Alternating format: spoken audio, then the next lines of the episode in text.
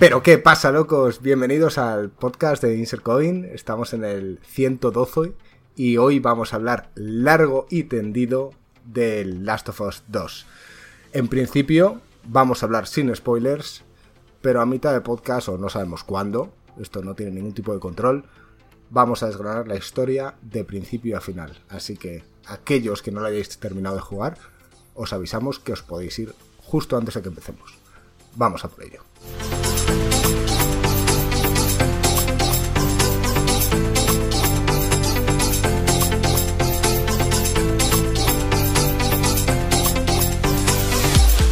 ¿Qué pasa, chicos? ¿Cómo estamos? ¿Qué tal, Joaquín? Pues yo estoy un poco puteado porque este domingo cuando fui a comprar mis 3-4 litros de gazpacho como suelo hacer, estaba agotado, tío. Lo han agotado. Me arrepiento del día que empecé a recomendar a la gente ese gazpacho, tío. Ahora llego días y no tengo. Y es que voy exclusivamente el domingo a comprar ese puto gazpacho, tío. Entonces me jode, ¿sabes? Pero bueno, Eh, el fuera de gazpacho eso, es, bien. eh, es el nuevo papel higiénico de la cuarentena. Ese, tío. Es que de hecho, error, tío. ya que estás, ya que está desapareciendo y que siempre que vas a comprar nunca hay, recomiéndalo aquí, tío. Recomiéndalo Voy a a la gente que hacer, nos oye. voy a hacer una cuña. Haz que la va a ser salsas de salteras, lo que hace este podcast español.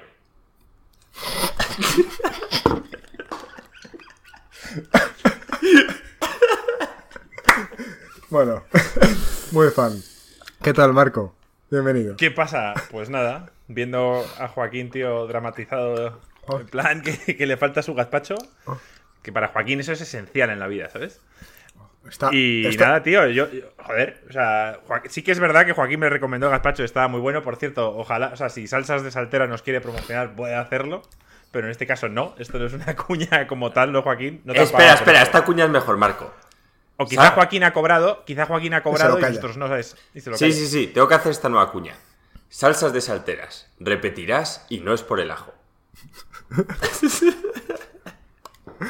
He de decir Soy que la hostia. Con el Me debía haber primero dedicado esta- a publicidad. estaba bebiendo cerveza justo cuando lo ha dicho, tío, y se me ha metido por la nariz y todo. Me pica todo, tío. bueno, oye, qué alegría veros, chicos. Eh, le hemos dado duro al Last of Us 2, al menos yo, en mi poco rato que he tenido. Me ha sorprendido, me ha sorprendido, porque que haya sido al ritmo de nosotros dos eh, nunca pasa y esta vez has, has ido ahí a tope. He hecho un esfuerzo, tío. He dormido bien poco, tío. Las ojeras forman parte de mí ya. Pero había que hablar de este podcast lo, lo antes posible, ¿no? Mm. Digo yo. Pues sí. Vamos a- Sí, sí, sí, o sea, ya... A ver, tenemos la mala suerte de ser un podcast pequeño todavía y en el sentido de que no nos van a enviar juegos ni nada para probarlos antes del lanzamiento y poder hablar de ellos justo cuando sale, pues eh, hay que darse un poco de prisa porque la gente también quiere saber nuestra opinión. Entonces, Y en- si nos tiramos un mes, Y entiendo que siempre vosotros sois los que más le dais duro y quizás Mm. tenéis una opinión más contrastada y a lo mejor yo que puedo ser un jugador mucho más casual puedo dar una, una opinión que alguien le puede decir, oye, pues pues quizás me reflejo yo más o yo qué sé. Bueno, yo creo que en cuanto a Last of Us, creo que los tres estamos igual de metidos. O sea, tú jugaste al original, jugaste en su tiempo y creo que estamos los tres igual, en, en la- igualdad de condiciones. digo. Bueno, puede ser. Bueno, como hemos dicho en la presentación, mm, podcast que va a contener spoilers, pero no al principio, ¿vale? Para todos aquellos que, que queráis, que tengáis intrigas sobre saber si este juego realmente merece la pena jugarlo o no, eh, vamos a hablar un poco de la jugabilidad, un poco de, los enemigos, de la diversión del mismo juego. Y luego nos vamos a adentrar en lo que son los spoilers y la historia, ¿vale? Avisaremos para todos aquellos que no queráis escuchar eso, que por cierto, si queréis jugar a este juego os recomendamos que no lo hagáis, que no nos escuchéis hasta que lo hayáis terminado de jugar y, y os vayáis por donde habéis venido, con cariño. Y volváis más tarde. Eso es, o sea, con la puerta abierta, porque como siempre decimos, esta es vuestra casa. Así que, oye, visión general. O sea, quiero que me digáis ahora mismo, en breves palabras, ¿recomendarías este juego? Marco. Sí. O sea, creo que en muchos casos marca un antes y después en, videojuegos. Creo que a nivel. Me equivoqué al decir que no me había impresionado los gráficos. Quizá fue porque el tráiler no sabía ver que era gameplay y que era vídeo. Y en realidad todo era con el motor gráfico del juego, o sea, todo básicamente es gameplay. Y, yo creo que, que Naughty Dog se ha visto una evolución desde su primer Uncharted, o bueno, que ha, hecho juegos antes, pero bueno, desde el Uncharted 1 se ha podido ir viendo una evolución con el Uncharted 2, con el 3, con el primer Last of Us, y creo que, este juego, a menos que el Cyberpunk diga lo contrario, va, va a marcar la generación y el tope hasta donde hemos podido llegar. Joaquín. Pues yo, por supuesto que lo recomiendo. Está batiendo, creo que hasta ahora ha sido el que ha batido todos los récords de la exclusividad de Sony. Me parece que es un juego full pedal, de principio a final. Y como todo, cuando tienes una película como es El Padrino 1 y luego sacan El Padrino 2, las comparaciones van a ser odiosas, pero me parece necesaria. Vale. Yo suscribo cada una de las palabras que habéis dicho. Em, pienso que es un must, es un juego que, que hay que jugar, el primero ya lo era, y creo que efectivamente este tiene cierta evolución. En el chat, obviamente hay gente que dice que tienen cierta decepción en algunas cosas, otros que dicen que le está flipando. Vamos a hablar un poco de todo eso a lo largo del podcast, eh, pero para mí también es un juego full pedal, o sea, es un, es un 10 y lo recomiendo. Obviamente nosotros somos un podcast muy centrado o un grupo de gente muy centrado en un buen juego con una muy buena historia.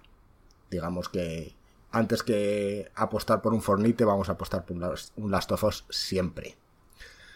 Y yo creo que la visión de este juego me parece más madura que la del primero. O sea, me parece un juego si cabe. obviamente los dos son juegos muy adultos porque son muy violentos y las escenas que se ven desde luego no son aptas para niños. Pero creo que este hace que tu cerebro le dé una tuerca más, una vuelta de tuerca más a las consecuencias de que tiene uno cuando toma decisiones. En las que, en las que está pasando por encima la vida de terceras personas. Entonces, me parece que la visión de este es una visión mucho, mucho más adulta que la del primero estoy viendo. O sea, es complicado hablar de este juego y de la historia, sobre todo, sin entrar en detalles, sin spoilers. Por tanto, eso lo vamos a dejar todo para después. Porque ya veo en el chat bastantes diferencias de opiniones y tal, y todo eso hay que hablarlo sin, filtros. Eso es. Full Entonces... Entonces, vamos a empezar por lo básico, ¿vale? O sea, nos encontramos con un Last of Us 2 que llega al final de una generación. Efectivamente, tú hablabas del tema de los gráficos, que no sabías si podía ser una decepción o no. Es cierto que el juego se ve espectacular de principio a fin porque es el motor gráfico. De hecho, hay escenas a lo largo del juego, tío, que mires a donde mires, tío, se ve espectacular. Al menos yo, ¿eh? Y fíjate que yo no soy de, valorar mucho los gráficos y los frames y, todas esas mierdas que vosotros decís que son la polla. Em, a ver, si queréis hablamos ya de detalles, yo, yo me he quedado acojonado. O sea, no es un mundo abierto, hay una zona pequeña, muy corta de, gameplay en el que se expande un poco el mundo solo durante una parte pequeña. Y a mí lo que me ha impresionado es el nivel de detalle de principio a fin. O sea, hay veces en los juegos que cuando estamos hablando de, de, unas zonas que tienen mucho peso en lo que es la historia, se lo ocurran mucho, y otros quizá que son más de relleno y tal.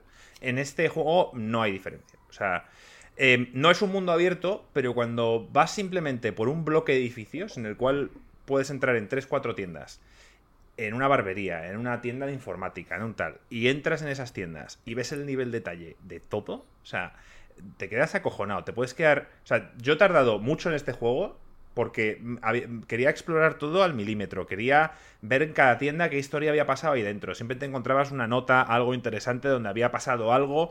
Es más, hasta los recursos que vas encontrando los encontrabas en zonas que tienen sentido. o sea, tú el alcohol lo encontrabas en un bar, mientras que quizá las tijeras las encontrabas en una peluquería o en una casa. Totalmente de acuerdo contigo. Te lo iba a decir. Digo, esos detalles que son gilipolleces que cualquiera no se darían cuenta.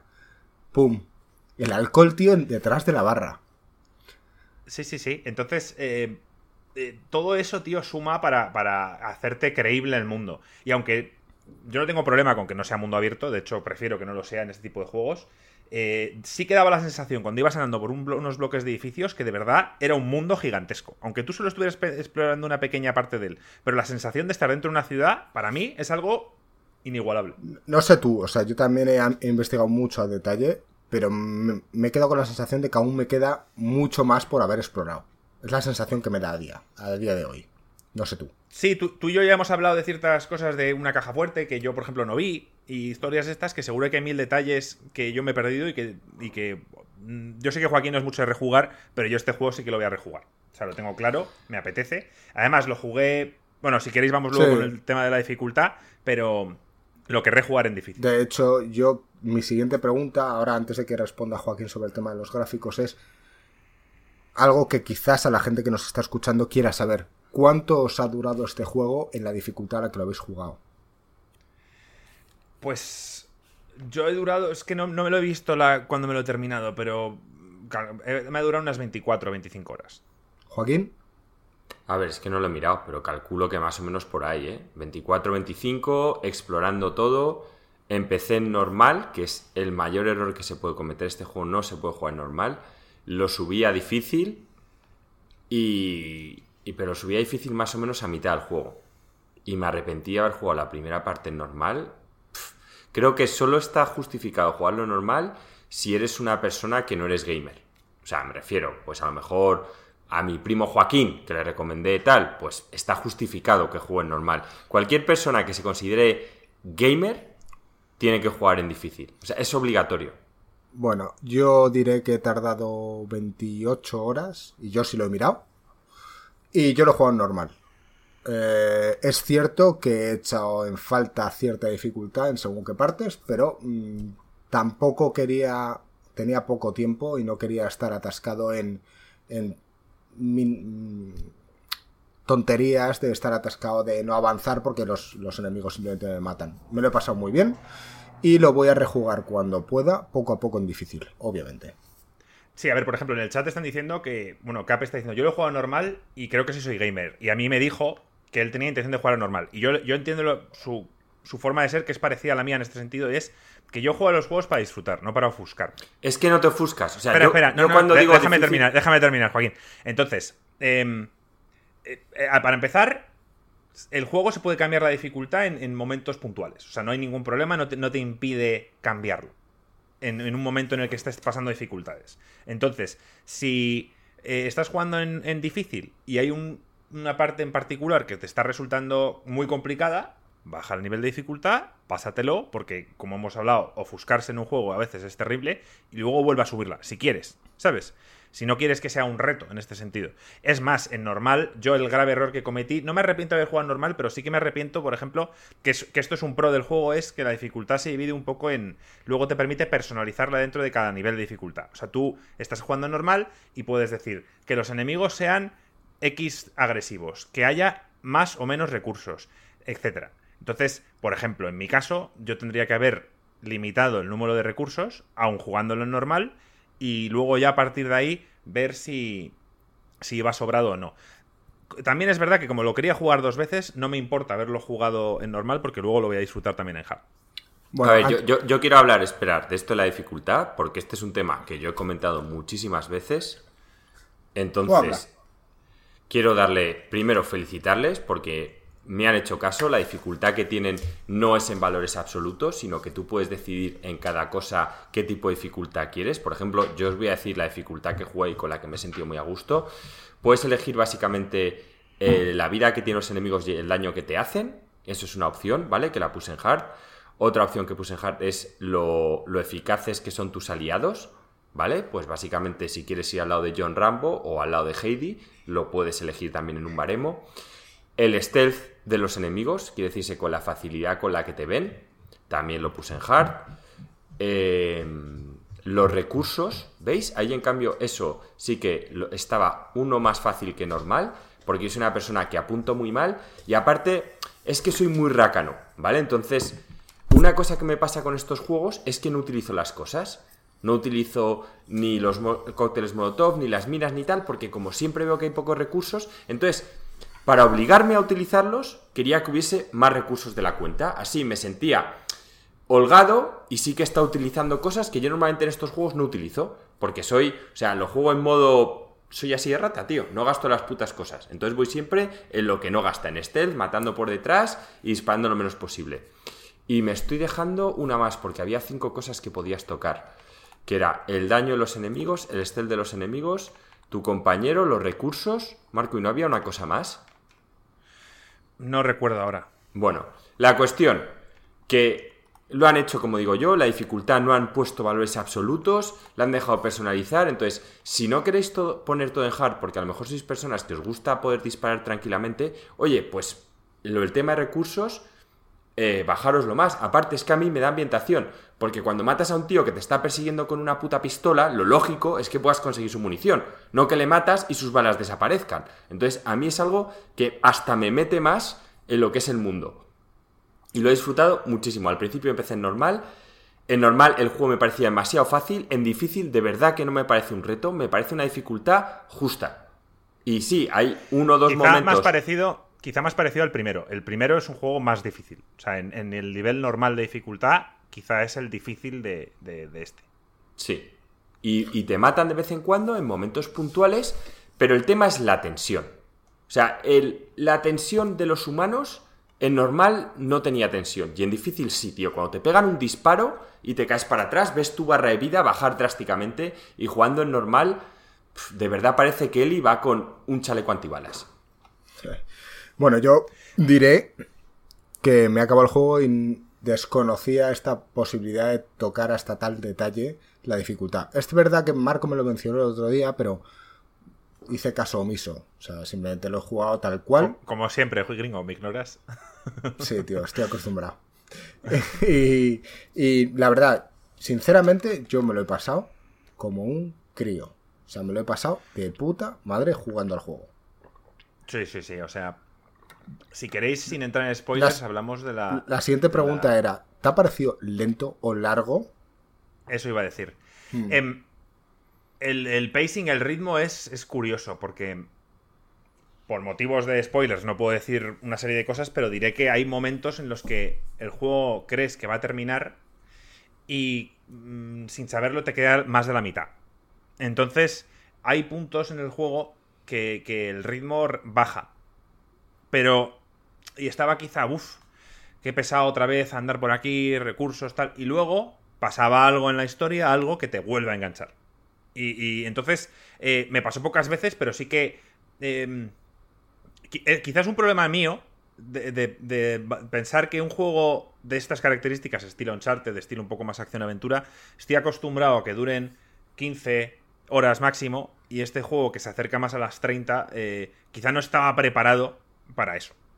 Y, me chocó la duración. Quizá yo esperaba terminármelo en 3-4 días y al ver que esto no acababa, no acababa, pues eh, empecé como a, a, frustrarme un poco, pero, pero no. Ahora ya ha pasado tiempo, me lo he terminado agradezco que haya sido más largo que un juego normal de estas características y, no me parece un fallo. Creo... He, visto en, he visto en Twitter bastante gente decir que el juego es muy largo. Creo que tiene tramos trepidantes, muy trepidantes, de no quererte despegar de la pantalla o del mando, y tramos lentos, intercalados con partes de la historia, y es verdad que se puede hacer largo. A mí había partes en las que quizás se me ha hecho un poco largo, pero a día de hoy echo la mirada atrás y digo, uff, lo he disfrutado. Yo lo he disfrutado un montón. Lo único que me agobió un poco, porque además desde el principio dije que me iba a tomar mi tiempo y tal. Lo que pasa es que es cierto que hay un punto en el que te crees que al juego le queda poco. Y entonces ya a mí se me metió en la cabeza que teníamos que hablar de él en el podcast. Y en el momento que creí que ya me lo iba a acabar y que tenía que hablar de él en el podcast, cuando luego vi que quedé un montón, no pude volver a, ese Joaquín anterior de me lo voy a tomar con la calma, lo voy a disfrutar, porque ya estaba pensando, vale, tenemos que hablar con él, no se nos puede pasar. Entonces le empecé a forzar un poco y me jode, porque la experiencia es brutal de principio a final y no tenía que haber cambiado mi forma de verlo. Tenía que haber estado todo el rato tranquilamente, porque la verdad es que los desarrolladores os han regalado prácticamente, prácticamente un 50% más por el mismo precio porque podrían haber hecho el juego a la mitad y todos habríamos estado encantados con el dinero que hemos pagado.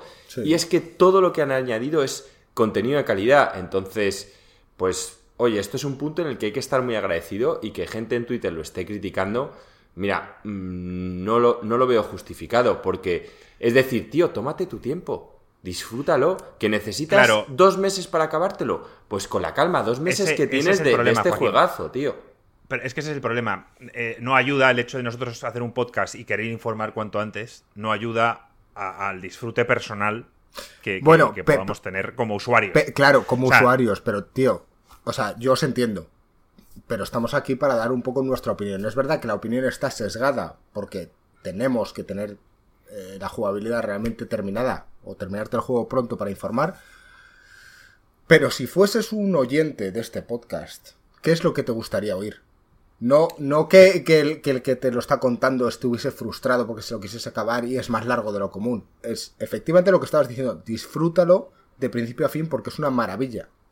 A mí la gente que, es largo, no lo haya jugado, la gente que no lo haya jugado y que esté escuchando esto y que tenga ganas, que sepa que, se lo tome con calma, que lo va a disfrutar, que es un juego largo, es un juego intenso en la historia y en la jugabilidad y por tanto en, en pequeñas dosis una o dos horas al día, lo vais a disfrutar muchísimo. Es un juego que podéis jugar durante varias semanas y, y tomároslo así.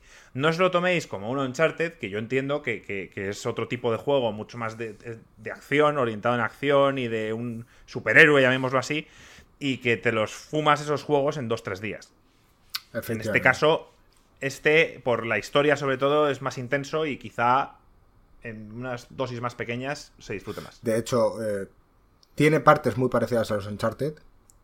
Es verdad que este juego lo puedes jugar tanto en sigilo como yendo a saco, pero creo que el balance perfecto es hacer ambas cosas. Eso es lo que a donde creo llegar yo. A ver, yo, yo em, estos juegos eh, eh, evidentemente están enfocados en, el stealth, en el sigilo, pero, pero luego tiene una parte de acción. Y sé que, por ejemplo, Joaquín, que es muy metódico con el sigilo, era de, las personas que cuando, por ejemplo, te matan, te dejas. O sea, cuando, perdona, cuando te pillan, te dejas matar. Porque quieres hacerlo perfecto, porque te quieres meter dentro del personaje y hacerlo todo bien. Y este juego, por el tema de la inteligencia artificial de los enemigos y tal, lo que mola más es jugarlo según te vayan ocurriendo cosas. O sea, intentas hacerlo en sigilo, te pillan, y reaccionas ante ellos. empiezas a pegar un tiroteo, te vas corriendo, te escondes, en las zonas de los perros lo vas a pasar mal porque eh, te, persiguen, mm. te huelen, y creo que tienes que ir un poco con el, con el flow. No quizá tomártelo como en unas, en unas secciones como el Metal Gear, en el sentido de que te pillaban y decías, voy a volver a empezar.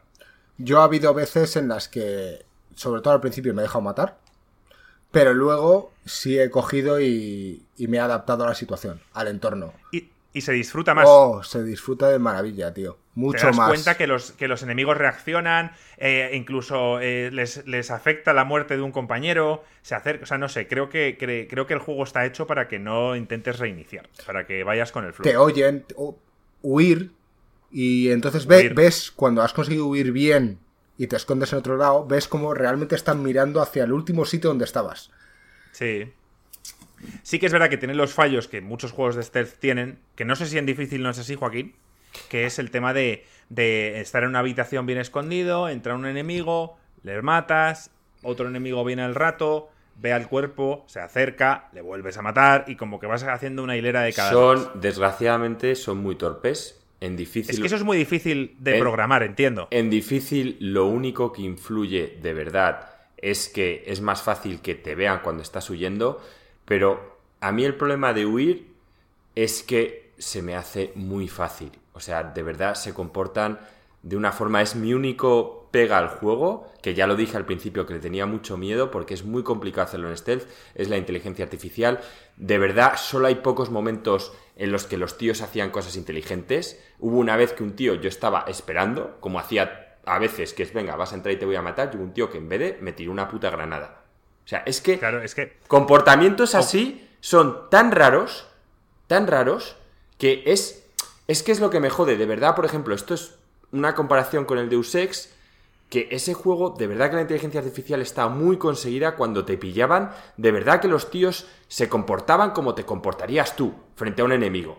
Te iba, entre ellos iban hablando, te iban acorralando y cuando estabas ahí dentro, tío, granadas o lo que fuera. Y aquí son muy torpes, tío yo por lo menos es que tampoco me considero un tío súper especial, pero joder, considero que lo que debería ser tenso, en cuanto te escapas tres veces, coges un patrón y es que no es... Te puedes curar de sobra, mm, puedes plantar cosas de sobra, siempre es fácil encontrar los sitios donde puedes sacar los exploits. No sé, tío. O sea, fíjate que dice completamente. que en difícil no fallan un tiro. No, no, te dan. Lo de Deus Ex y te, dan y hay una reacción, hay una reacción a ese disparo. Normalmente en los juegos te pegan un tiro y, tú puedes seguir corriendo. En este te pegan un tiro y te vas al suelo. O sea que no es viable, por ejemplo, como muchos juegos, correr hacia el enemigo para darle con el bate. O, en difícil no, en normal lo puedes hacer. No, en normal tampoco. No, no, en, normal en normal yo lo he hecho. No puedes. Bueno, bueno una vez. En normal, depende de la vas de frente, Si vas de frente. Si te acaban de dar un disparo y no te han tirado al suelo, en normal, si estás cerca, llegas. En difícil es complicado porque te comes el segundo. O sea, yo os lo digo porque yo soy muy de ir cuerpo a cuerpo, ¿eh? Pero en difícil esa opción es, es jodida.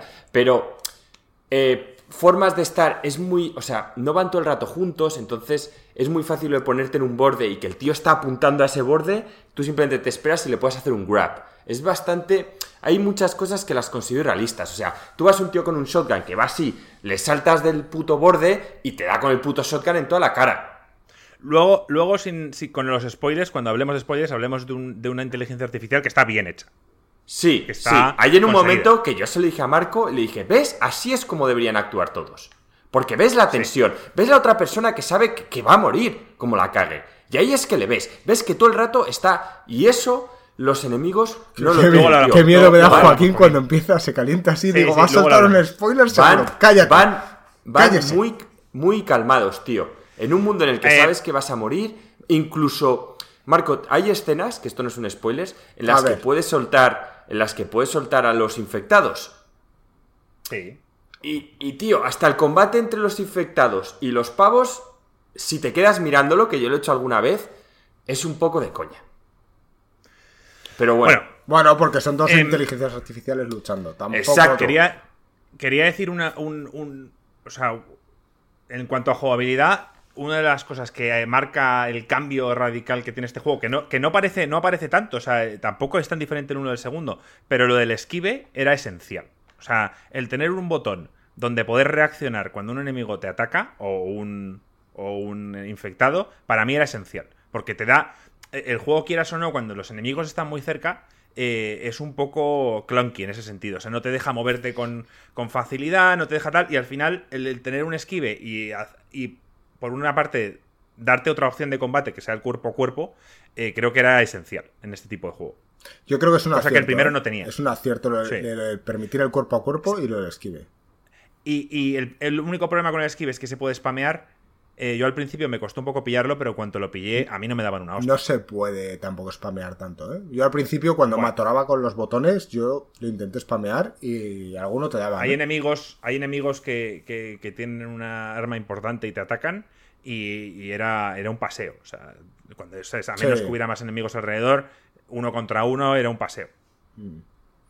Bueno, a nivel, estás hablando jugabilidad un poco por encima. Eh, yo me he divertido mucho en cada escena, como dices, cuando había muchos enemigos. Moverte por el escenario, que te disparen y esconderte en otra zona, utilizar los elementos del entorno, como la inteligencia artificial quizás oye que estás pisando cristales. Em, lanzar, pues obviamente esto es del 1 también, lanzar objetos a otro sitio para despistar, o si hay zombies o infectados y enemigos comunes, generar un ruido para que eh, para que se peleen entre ellos. Eh, ha sido divertido. O sea, yo me lo he pasado muy bien. ¿Qué opináis sobre las nuevas mecánicas que han añadido mm, de cierta exploración barra puzzle, como la cuerda?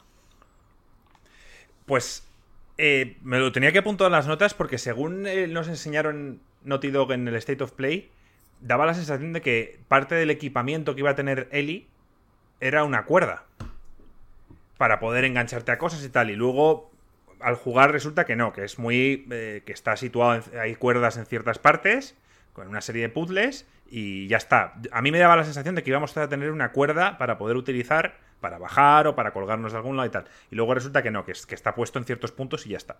Pero vamos, lo de la cuerda me parece espectacular. Y ahí. Y yo no, yo no he llegado a hacerlo, pero hay gente que cuenta que, que había diversas formas de entrar en típica habitación cerrada eh, podías dar un rodeo y entrar por unas escaleras de atrás, o por ejemplo podías utilizar la cuerda para poder colgarte a una barandilla y, lanzarte hacia ella. No sé, creo que, creo que es un acierto, pero sinceramente me hubiera gustado poder utilizarla más veces. O sea, que hubiera sido parte del equipamiento y hubiera haber dado más opciones para utilizarlo. Bueno, yo creo que para empezar no es un, no es un mal recurso. Yo me lo pasé bien con eso. Y no sé, Joaquín, ¿tienes algo que decir con eso? No, a mí la cuerda sin más. Estaba ahí de vez en cuando. Bien, o sea, era un puzzle que tampoco te tenías que romper mucho la cabeza, porque me refiero a que la cuerda es limitada, no es que la puedas lanzar a mil sitios. Entonces, bueno, me refiero, creo que todo el mundo lo va a sacar en poco tiempo. Y, y bien, lo de llevarla encima, no lo sé, es que creo que eso te complica mucho las dinámicas del escenario y lo pueden convertir en más artificial, porque de hecho, no sé si os fijáis, incluso, vale, tienen la excusa, y, en este momento está muy bien, de que ha habido un outbreak y tal, por eso cuando vas por la ciudad hay muchas zonas que están selladas, pero realmente es artificial como está sellado todo. Y darte una cuerda lo haría aún más artificial, porque había muchas zonas que tendrías acceso con esa cuerda. Entonces, creo que a la hora de diseñar el juego, para ellos sería un problema. Hacer que la cuerda la pudieses llevar tú encima. Las armas, gringo. Espectacular. ¿Has conseguido todas? Sí. Te saltó el achievement, ¿no? Sí, me saltó el achievement. ¿Tú, Joaquín? Y, mm, No sé si he conseguido todas. O sea, no, salió el achievement. Te sale el achievement. No me fijé, es que a mí no me ha saltado ningún achievement. Creo que yo lo tengo quitado. Es que odio que me salten mensajes mientras juego, tío. Ah, a mí, odio los achievements y odio que me salgan mensajes mientras estoy jugando, tío. o sea, ya sea de tal. Una vez me, conecté a la cuenta de Marco y me volvía loco, tío, porque como tiene a tropecientos mil amigos, te empiezan a poner mil notificaciones, tío, y yo. Que no me invadáis, tío, quiero mi privacidad. O sea, cuando estoy jugando a un juego, no quiero que me salte nada. O sea, quiero la pantalla como está. Pero los achievements a veces ayudan, Joaquín, para, para saber cómo vas en el juego, ciertas cosas que te puedan faltar. a, mí, a mí, por ejemplo, en el Fallout, en la saga Fallout, me servía para saber cuando una secundaria era de las Era buena, ahí es, es, lo único porque para eso sí que era importante. Pero aquí, no sé, yo con Eli, es que creo que he tenido todo, o sea, conseguí, bueno, es mejor no hablar por si soltamos algún spoiler. Sí, y hablar del tema de la customización de las armas. o sea, cuando pones allí y empieza la tía, empieza a quitar partes, a hacer agujeros, a tal. Es que para mí era, era porno. O sea, en plan, eh, cómo se han. ¿Sabes? Porque estos son detalles que no tienen que hacer. Sí, sí, pero, ponte en detalle, que la gente no está sabiendo. Estamos hablando de cuando vas a la mesa de, de mejorar tus armas, se te pone la visión desde arriba y ves realmente qué quieres mejorar. Y lo eliges y lo hace en tu cara es espectacular. Sí, Espectacular. O sea, son detalles que, no tienen por qué hacer y los hacen. Y, eso es lo que los hace especiales. Sí.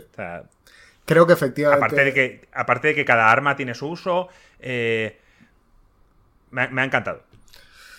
Eh, a nivel, obviamente, a nivel detalle, si hablamos del juego, es muy cuidadoso con los detalles. Con todo. O sea, hablamos. ¿Os fijasteis cómo se movía la mochila? Sí, sí, claro cómo se mueve de lado a lado, cómo se mueven los, las cremalleras, o sea, lo que son las hebillas de las cremalleras, cómo si vas hacia atrás se mueve hacia el lado contrario, o sea, realmente parece una mochila de verdad. El agua, cómo, cómo caen las gotas durante cierto tiempo que tiene sentido y después ya no, pero sigue teniendo ese tono mojado. Sí. Sí, sí, sí. A ver, el vértigo, el vértigo. Yo he tenido vértigo en el juego que ayuda a lo que es los gráficos. O sea, para mí los gráficos me han parecido muy buenos, no es algo que me haya parecido espectacular, lo que me ha parecido increíble es la ambientación. O sea, que está todo tan cuidado que a tu cerebro lo ve real. De hecho, lo único que me ponía un poco nervioso eran las luces de algunos metales y de las canas. O sea, las canas de la barba de Joel, lo de las canas y algunas cosas metalizadas. Porque pensabas que son objetos. El brillo a veces piensas que son objetos, me parecía que no lo tienen conseguido del todo, igual que el de las canas, tío. O sea, las canas eran como que brillaban. No sé si a vosotros también os dio esa sensación. Fuera de eso, todo lo demás, mm, brutal. Y encima, el pelo, ves las tías que tienen un pelo más largo, una coleta, cómo interactúa con, con los hombros y con el resto del cuerpo. Sí, sí, sí. Las, animaciones, la actuación. No he jugado al juego español. De hecho, cuando lo juegue en difícil, lo voy a jugar en, español para ver la diferencia. Oye, porque creo que, está bien también valorar eso. Pero las actuaciones de, estos de los dobladores en este sentido son, vamos. En inglés es espectacular. En inglés es espectacular. En español, yo he visto un poquito de tráiler de, de gameplay de otros. Y no me creo. Pero claro, habría que ver ciertas escenas para ver la actuación real.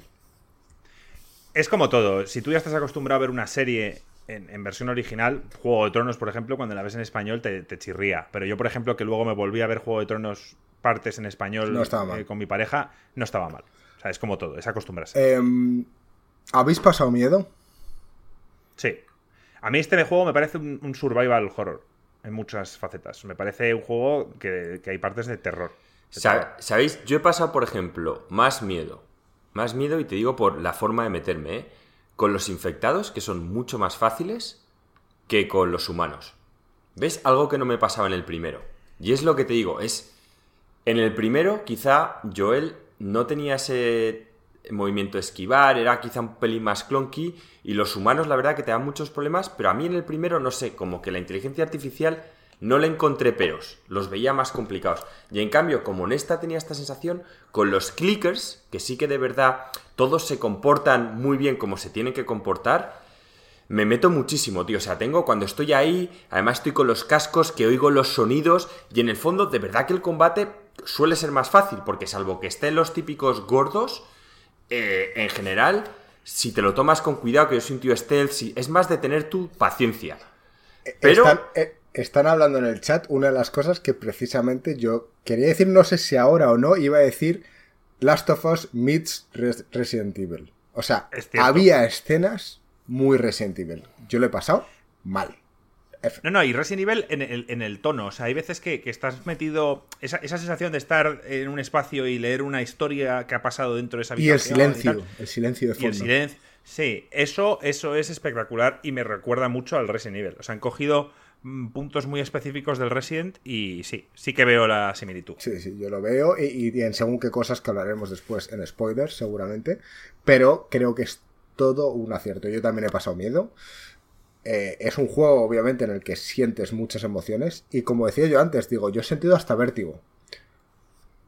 Ah, claro. Bueno, sí, eso no podemos hablarlo ahora. ahora no, pero hay, pero hay escenas en las cuales estás muy arriba y tío, Tienes la sensación, al menos yo soy una persona que tengo vértigo en la vida real. Yo no sé. Está bien hecho. Yo no sé. Está bien hecho. Sí, yo no sé si alguien que no tiene vértigo en la vida real lo ha pasado así. Porque realmente ese tipo de. Como lo transmiten, es realmente como es. Lo transmite la actriz y lo transmite como la cámara que hacen un efecto especial para, dar como distancia a lo que es la parte de abajo. Pero vamos, sí. O sea, es que hay pocos peros a este juego. El único pero que le puedo encontrar es, uno que podemos hablar en spoilers. Pero para mí no será un pero. Pero bueno, que para la gente sí. Entonces, no sé, gringo, si quieres pasar ya con conclusión, porque yo estoy muriendo ya de. De hablar de, todo. Venga, vamos. La conclusión es más o menos lo que hemos dicho al principio. Obviamente, los tres recomendamos este juego, sobre todo si os gustan las buenas historias. Y si habéis jugado al 1 obviamente hablamos de historias. El 1 es esencial. No se puede jugar a este juego sin haber jugado al 1. eso sí que es un pecado. A lo mejor hay gente aquí en el chat o gente que nos está escuchando que no ha jugado al 1, por lo tanto aún no vamos a mencionar nada del 1, pero a mí me gustaría empezar la parte con spoilers sobre nuestra visión personal sobre qué hubiésemos hecho en el final del 1. ¿Vale? Para ver que la gente también que nos pueda escuchar. Y a partir de ahí ya desarrollamos el resto de la historia porque hay mucha gente a favor y mucha gente en contra de cómo ha sido la historia de este juego. Eh, nosotros daremos nuestra opinión aquí.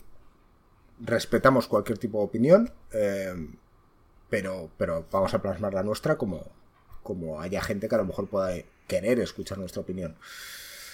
Eh, cerramos como decir que es un claro candidato a Game of the Year. ¿Sí? Sí, sí, sí, sí a ver qué hace Cyberpunk, pero vamos, tiene muchas papeletas en cuanto a diversión. Gringo, yo, yo le conozco y va a pelear esto hasta la muerte. o sea, esto sé perfectamente que va, Gringo, independientemente de que le guste el Cyberpunk, sé que va a elegir el Last of Us. Y yo sé que Joaquín, independientemente de que le guste el Last of Us, va a decir O sea, que todo ¿Sabes cuál va a ser el problema con el Cyberpunk? Que va a salir el veintitantos de noviembre y yo, que tengo poco tiempo, no me va a dar tiempo para jugarlo antes de final de año. Y entonces voy a tener que votar por uno y este tira todas las papeletas. ¿No?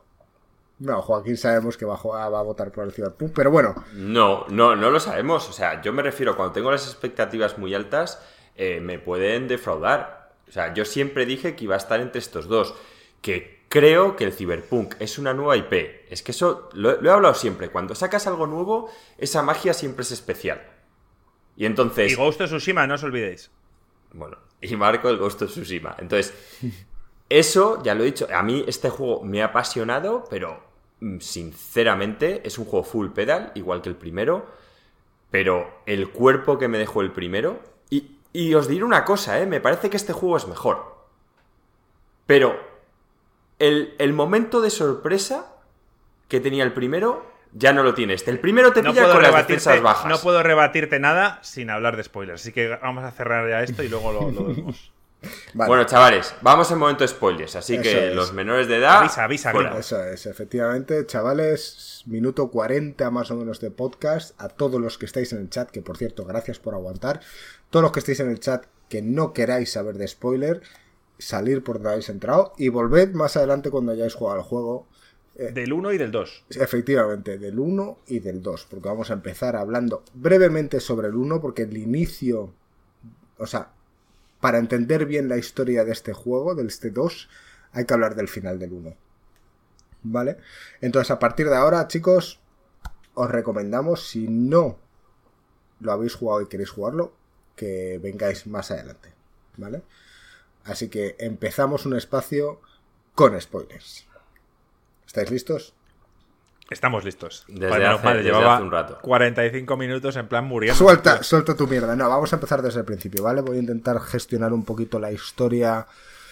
Sí, sí, Joaquín. Con vosotros. Voy a intentar, gringo, llevar un poquito la voz cantante porque yo sé que Joaquín se va a ir por las ramas. Sí, sí. En empecemos. Joaquín, en cuanto llegue, diga la primera palabra, se irá al final.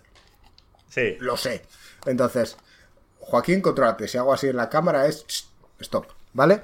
Empezamos con la parte del final de Last of Us 1. ¿Vale? Obviamente el que ha jugado a Last of Us 1 sabe que va de una historia en la cual Ellie es una de las una persona que no se puede infectar básicamente entonces a lo largo de, de, toda la trama lo que se intenta es intentar llegar a los Fireflies o las luciérnagas para intentar buscar una cura gracias a que parece que ella tiene algo importante dentro de su cuerpo, ¿no?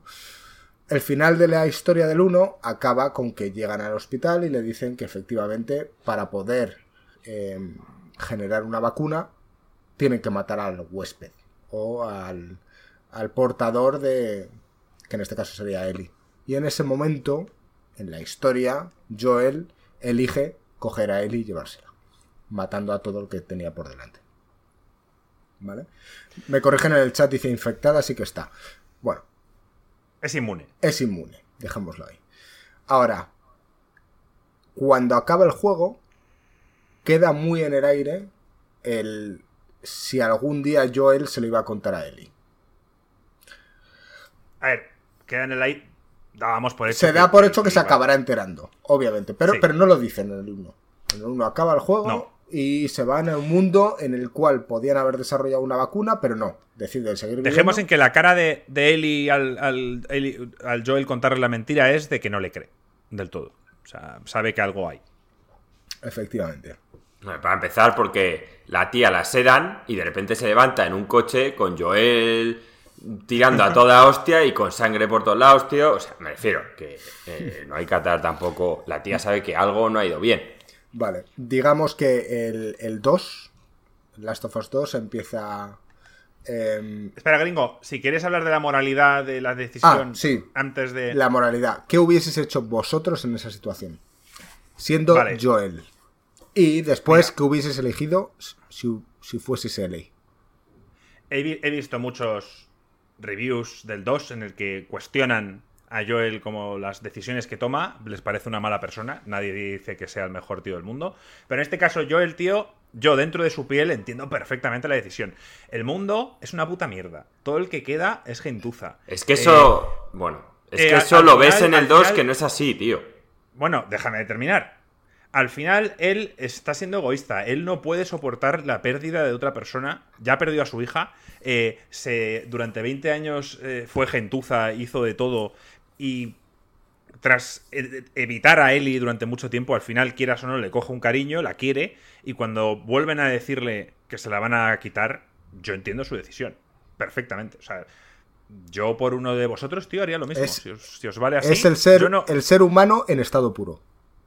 Sí, o sea, es, irrealista el pensar. Aparte que, que quién te dice a ti que ese doctor va a conseguir la cura. Quizá la mata. Ah, pues es que esto al final ha salido mal. fácil. Lo tengo... Ha salido mal. ¿Y qué pasa? ¿Y qué pasa? Eh, la única. La única. El único pero es el, hecho de que, de que, hubiera habido una conversación con él. Que aún así creo que yo él no hubiera aceptado. Pero bueno, e, es el único pero. Pero vamos, yo entiendo perfectamente lo, que hizo Joel en el juego y lo defiendo. Joaquín. A ver, yo aquí creo que pasa un poco como el. como pasó en, en Star Wars, en el capítulo 3 que hay en un momento en el que Anakin está con, con el maestro, ¿cómo se llama? El de la espada, Samuel L. Jackson, bueno, y luchando contra el emperador, ¿vale? Y al final ves que Samuel L. Jackson vence al emperador y el tío le va a matar y Anakin, que está ahí ya entre la luz y la oscuridad bastante perturbado, le dice, tío, no le puedes matar, ese no es la forma de los Jedis. Y el, y el y Samuel L. Jackson, joder, no me sale el nombre de Jedi, pero bueno, le dice básicamente... Eh, sí, pues el maestro Windu le dice, no, es que esto es muy peligroso y lo tenemos que hacer. Y el tío dice, no, no, no, no lo puedes matar, esta no es la forma de los Jedis, tal cual. Entonces el otro le ignora, le va a matar, y ahí es cuando el tío ya se convierte de todo al lado oscuro, a pesar de que él había intentado hacerlo bueno. Yo creo que aquí, si los tíos hubiesen cogido a Eli con Joel delante y le hubiesen dicho, oye, mira, esto es así, Joel lo habría aceptado. Porque Yo creo que no. Si Eli, Eli se lo dicen a Eli y Eli dice, vale, lo acepto, ¿qué va a hacer Joel? Lo que pasa es que. Bueno, yo, exactamente lo que pasó. Yo creo que no. Yo creo que no, y de hecho va a haber otro momento en el que vamos a hablar que también hay otra decisión así que creo que hacen lo equivocado, que fuerzan a una persona a tomar una decisión cuando si te hubieses calmado, creo que la persona hubiese actuado de forma más racional en vez de forma más instintiva. Cuando lleguemos, lleguemos, Joaquín. De hecho, hay, hay una parte, efectivamente, donde se planta este mismo debate más adelante en el juego sí. a una persona y esa persona dice, venga, yo lo acepto. Porque lo acepta esa persona. El médico, que en aquí te enteras, en este, pero el médico tenía que haber sido un médico, tío. Y tenía que haber cogido a una niña, yo lo entiendo que se está jugando mucho, pero se tenía que haber jodido, tío, y haberle dicho a la niña, oye, ¿quieres hacer este sacrificio? ¿Sí o no? Y entonces creo que la... Pero no habríamos tenido la historia y no habríamos tenido el final. Tenían que poner a Joel en una situación creíble en el que Sinceramente. muchos de nosotros podríamos haber tomado esa misma decisión. Yo creo que Joel, si se lo consultan a Eli y Eli dice que está de acuerdo, no tiene nada que hacer. A día de hoy, tú eres padre, ¿vale? Y, es, Eli no sé la edad que tendría en el 1. Tenía como 16 años. No consultas, 13, 13, no consultas a un niño realmente una decisión de ese estilo. Y, Joaquín, no quiero entrar mucho en esto, pero tú y yo hemos hablado de cuando tú seas padre, cómo vas a, educar a tus hijos y las obligaciones y las cosas que les vas a obligar a hacer, independientemente de que ellos quieran o no. Y en este caso, tú eres una persona adulta y consideras que sabes más que tu hijo. Y por tanto, que una niña de 13 años eh, decida sacrificarse por un una posible cura, que no, nunca dejan claro que la cura esté en plan a la vuelta de la esquina, ¿no? Dicen, no, es que le quitamos esto, lo meto en esta probeta, agito un poco y ya estamos curados. O sea, es como para investigar. O sea, nadie te deja claro que eso vaya a ser una. Te deja claro que eso va a funcionar. No, bueno. Bueno, no. el médico, el médico lo cree. el médico que lo vende, él se lo cree. Estamos viviendo una pandemia similar. Te lo creerías si no, te lo no es lo mismo. De hoy. Te estamos hablando de un tío que va a matar a una niña, que es un. Es que luego le ves y el tío es un buen médico, y cuando le preguntan y le dicen, ¿y si fuera tu hija? Y el tío hace. Haría lo mismo, tío. No, fuera lo, dice, haría lo mismo. No lo dice. Entra la hija. no, ¿Has visto la hija. ¿Has visto? entra la hija y, justo en ese momento te quedas con la duda de si lo haría pero, o no. Pero sí, dudar, duda. Hombre, claro que duda. nadie dice, sí, claro, haría mi hija y tal. Pero, coño, lo está pensando y dice, tío, mira, es lo que hay mira, que hacer. Eh, el, mundo en el que se ha convertido Last of Us no merece ser salvado, para mi opinión. Bueno, es que veis cosas, pero porque en el 1 no ves otra civilización, tío. En el 2 de repente. Estamos hablando del 1. Estamos hablando del 1. Pero es que en el 1 ese es el problema. Tú ves.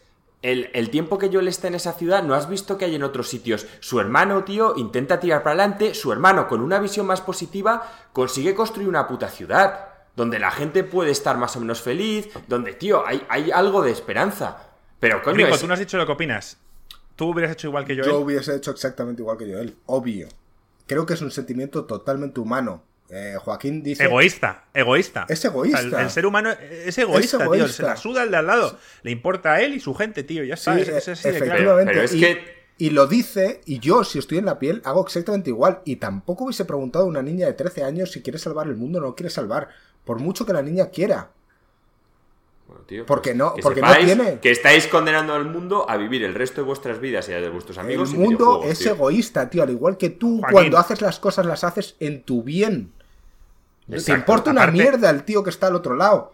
Pero es que mi bien también es, o sea, que vuelve a civilización claro, es, es, tener una vida digna, no tener una vida en la que todos los días tienes que salir a cazar con puto Walking Dead fuera, es que hablo de todos. O sea, es que hablo de que él tiene un hermano, de que él tendrá algún amigo, de que tu propia vida también mejora. Claro, ahora a mí me tienes que decir, no, mira, Joaquín, es que vives un mundo apocalíptico y no vas a poder volver a viciarte hasta que te mueras. Pues casi que digo, tío, pues no sé, prefiero sacrificarme, tío, no sé. Bueno, de todas formas, estás dando tu opinión y, aquí estábamos más bien preguntándonos si, si, dentro de la piel de Joel Eso es. la hubieras tomado. O sea, no, no es lo mismo tú con lo que sabes y con lo que has experimentado a, lo que ha experimentado Joel. Y en este sentido, lo que he dicho antes, Joel ha pasado por muchas mierdas y ya está. Y, él no está dispuesto a perder a su hija. Pero bueno, creo que ya claro. Sí, no, no vamos digo, a, meternos más en el jaleo. No, no puedo hablar en la opinión de Joel porque para eso hay que perder un hijo para, para entenderlo. En ese momento, yo lo que os puedo decir es que soy una persona que valoro más la calidad a la cantidad. Entonces, es lo que me han dicho siempre. Me han dicho, ¿preferirías vivir con un esclavo 100 años o intentar dar tu vida por ser libre. Pues yo intentaría dar mi vida por ser libre. Eso es todo. O sea, es que también es una visión egoísta para mí. Yo sé que por mucho que, quiera Eli. Pero no es, vamos a ver, una cosa es que des tu vida para ser libre tú. Estás dando la vida de otro. O el, o el resto de las personas que quiero. O sea, a mí vivir en la esclavitud, y hay gente que dice... ¿Te darías la vida de tu madre o de tu pareja o de tu hijo para poder, imagínate, que es una gilipollez y no tiene ningún tipo de, de cosa similar, pero tú estabas diciendo ahora, estabas mencionando que no jugar videojuegos el resto de tu vida. Imagínate hacer un sacrificio súper gordo por poder jugar videojuegos el resto de tu vida. Hombre, no mataríamos, no por quizás no vamos, quizás no hablamos de matar. pero un sacrificio diferente. No lo sé. Bueno, pues tío, si tengo que sacrificar el meñique de Marco para que todos pudiésemos jugar, claramente Marco se queda sin meñique, tío. ¿Eso te vale como sacrificio?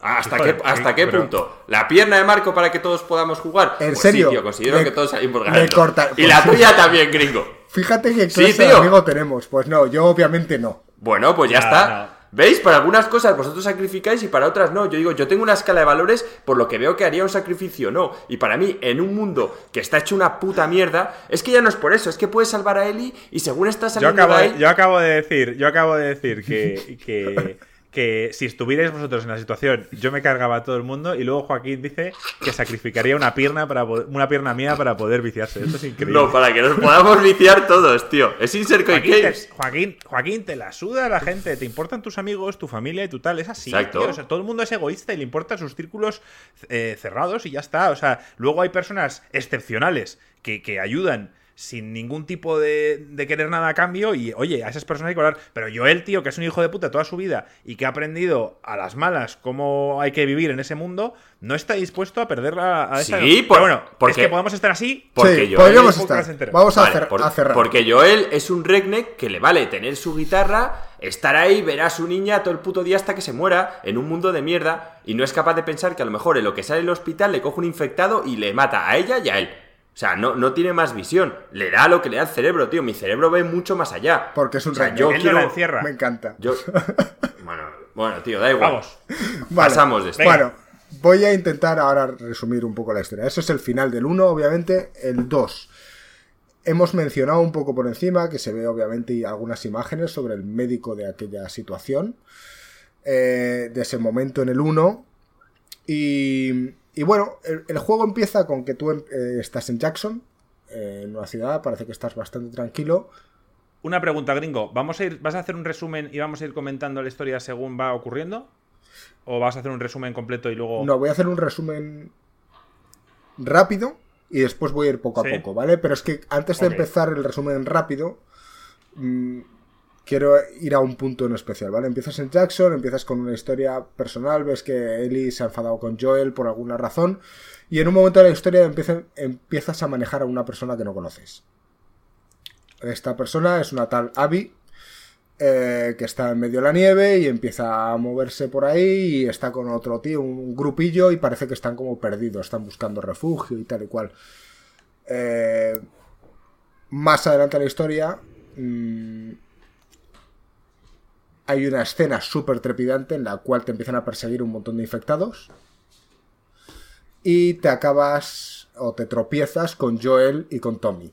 Que están por ahí y entonces entre los tres al final conseguís salir de, del atolladero y llegáis a la casa donde están los amigos de, de Abby. Cuando estás ahí, em, obviamente empiezas a descubrir cosas. Ellos, ellos estaban buscando a alguien no sabías a quién, pero efectivamente en cuanto descubren quién es Joel, se les cambia toda la cara. Y ahí vamos a uno de los puntos clave de este juego, y es que Abby es la hija de aquel médico. No sé si quiero ahondar en este punto aún o no. Pero obviamente. Hombre, yo quiero. Sí, el, tema de, Todo este tema hay que hablarlo. Sí, largo y tendido. Pero voy a hablarlo un poco en general. Obviamente, de este juego básicamente va sobre la venganza. Se ve en la escena inicial, cuando empiezas el juego y estás esperando a que se cargue, cómo sale Ellie enrabietada con la cara llena de sangre. O sea, realmente lo que tiene es sed de venganza. Tanto Ellie como Abby. Abby en este caso lo que quería era buscar a Joel para reventarlo. ¿Por qué? Porque había matado a su padre, que para, él, eh, para ella era una de las personas más queridas del mundo el que iba a buscar la cura, el que tal, el que cual. Y luego pasa la inversa, al final a lo que matan. Bueno, es más lo que ha hecho Joel. No es matar a su padre, ha terminado con los Fireflies, ha terminado con la única opción de que el mundo consiguiera una pues vacuna. A eso, a eso voy, a eso voy. A eso voy. Una vez acaba eso, Abby en plan se va feliz, pero ¿qué ocurre? Luego está la sed de venganza de Ellie, que lo que intenta es, oye, yo a esta tía la quiero reventar. Y eso va a este juego básicamente. Yo sí, ¿os parece? Quiero hablar, porque además lo estoy viendo en comentarios, em, la muerte de, Joel. Hay mucha gente, primera crítica importante hacia este juego es cómo Joel, una persona que ha vivido 20 años en el otro lado y sabe perfectamente cómo es, son los desconocidos y cómo se comportan, cómo él se fía de un grupo de desconocidos. Primero, aquí diré que es porque no le quedaban muchas opciones, o sea, bueno, la, ve y le echa una mano a la chica y cómo es luego llega a la casa y se fía cuando él no se ha fiado de nadie. Mi opinión, creo, es que Joel ha bajado un poco la guardia. Lleva cuatro años viviendo en, un poblado, está con la guardia baja en el sentido de que quizás estaba un poco acostumbrando a lo que es la vida que había antes de, que todo esto ocurriera. Marco, y, luego déjame comentar. Es que no es solo relajarse. A ver, yo hay algo que no lo quise pensar porque en el momento me, dio mucha mala hostia, pero está claro que cuando haces lo que ha hecho Joel, no le vuelves a decir a nadie tu puto nombre. O sea, yo llego a cualquier sitio y digo, me llamo Mitch Buchanan, pero no digo que soy Joel, es que no se me pasa por la puta cabeza. Y a Eli, al igual. Sobre porque, todo. Porque en cambio. Ahí está el fallo. Porque en cambio también ves que a Eli le dice: Joder, ni se te ocurra decirle a nadie que, eres eh, inmune. Coño, y, vas diciendo que te llamas Eli cuando todos los Fireflies sabía que la niña se llamaba Eli. No, tío. O sea, para unas cosas se le ve que es muy cuidadoso, tío. O sea, según sales de ahí, coges y dices a tía: eh, no se lo digas a nadie, a partir de ahora te llamas María y yo me llamo Jonás y me, y me afeito la puta barba. Y si hace falta, el, este. O sea, es que, pero es, que es de sentido común, o sea, me, quito el pelo y a mi hermano Tommy, tío, le tiño el pelo y digo que se llama Christopher, tío. Yo, creo cambias totalmente. Que es, como dice Marco, no es un fallo de guion ni un fallo de personalidad, es un tío que ha bajado la guardia, que vive en un asentamiento en el que piensan que el mundo competitivo contra otro tipo de hombres acabado, o sea, acabaron los Fireflies y ellos viven una vida tranquila. Y jamás de los jamases yo creo que se le pasó por la cabeza pensar que un grupo o una escaramuza iban a ir ahí a buscar represalias. Sí que se le pasa y se ve más adelante la escena que incluso está él solo con Eli y le dice a Eli, tío, ponte la puta máscara. Y Eli, pero si solo estamos tú y yo, dice, imagínate que te vea alguien. Claro que lo tiene, pero es un tema de guion, si no, no había historia. Joaquín, en el, oeste... de que Joaquín, el hecho de que cualquier persona vea una zona de esporas y vea a una persona poder respirar eso, cualquier persona que te encuentres le va a sorprender, mientras que en Estados Unidos, habiendo cruzado medio Estados Unidos, haya una persona que busca un tal Joel, una, dos, diez personas que busquen a un tal Joel, las posibilidades son mucho más pequeñas.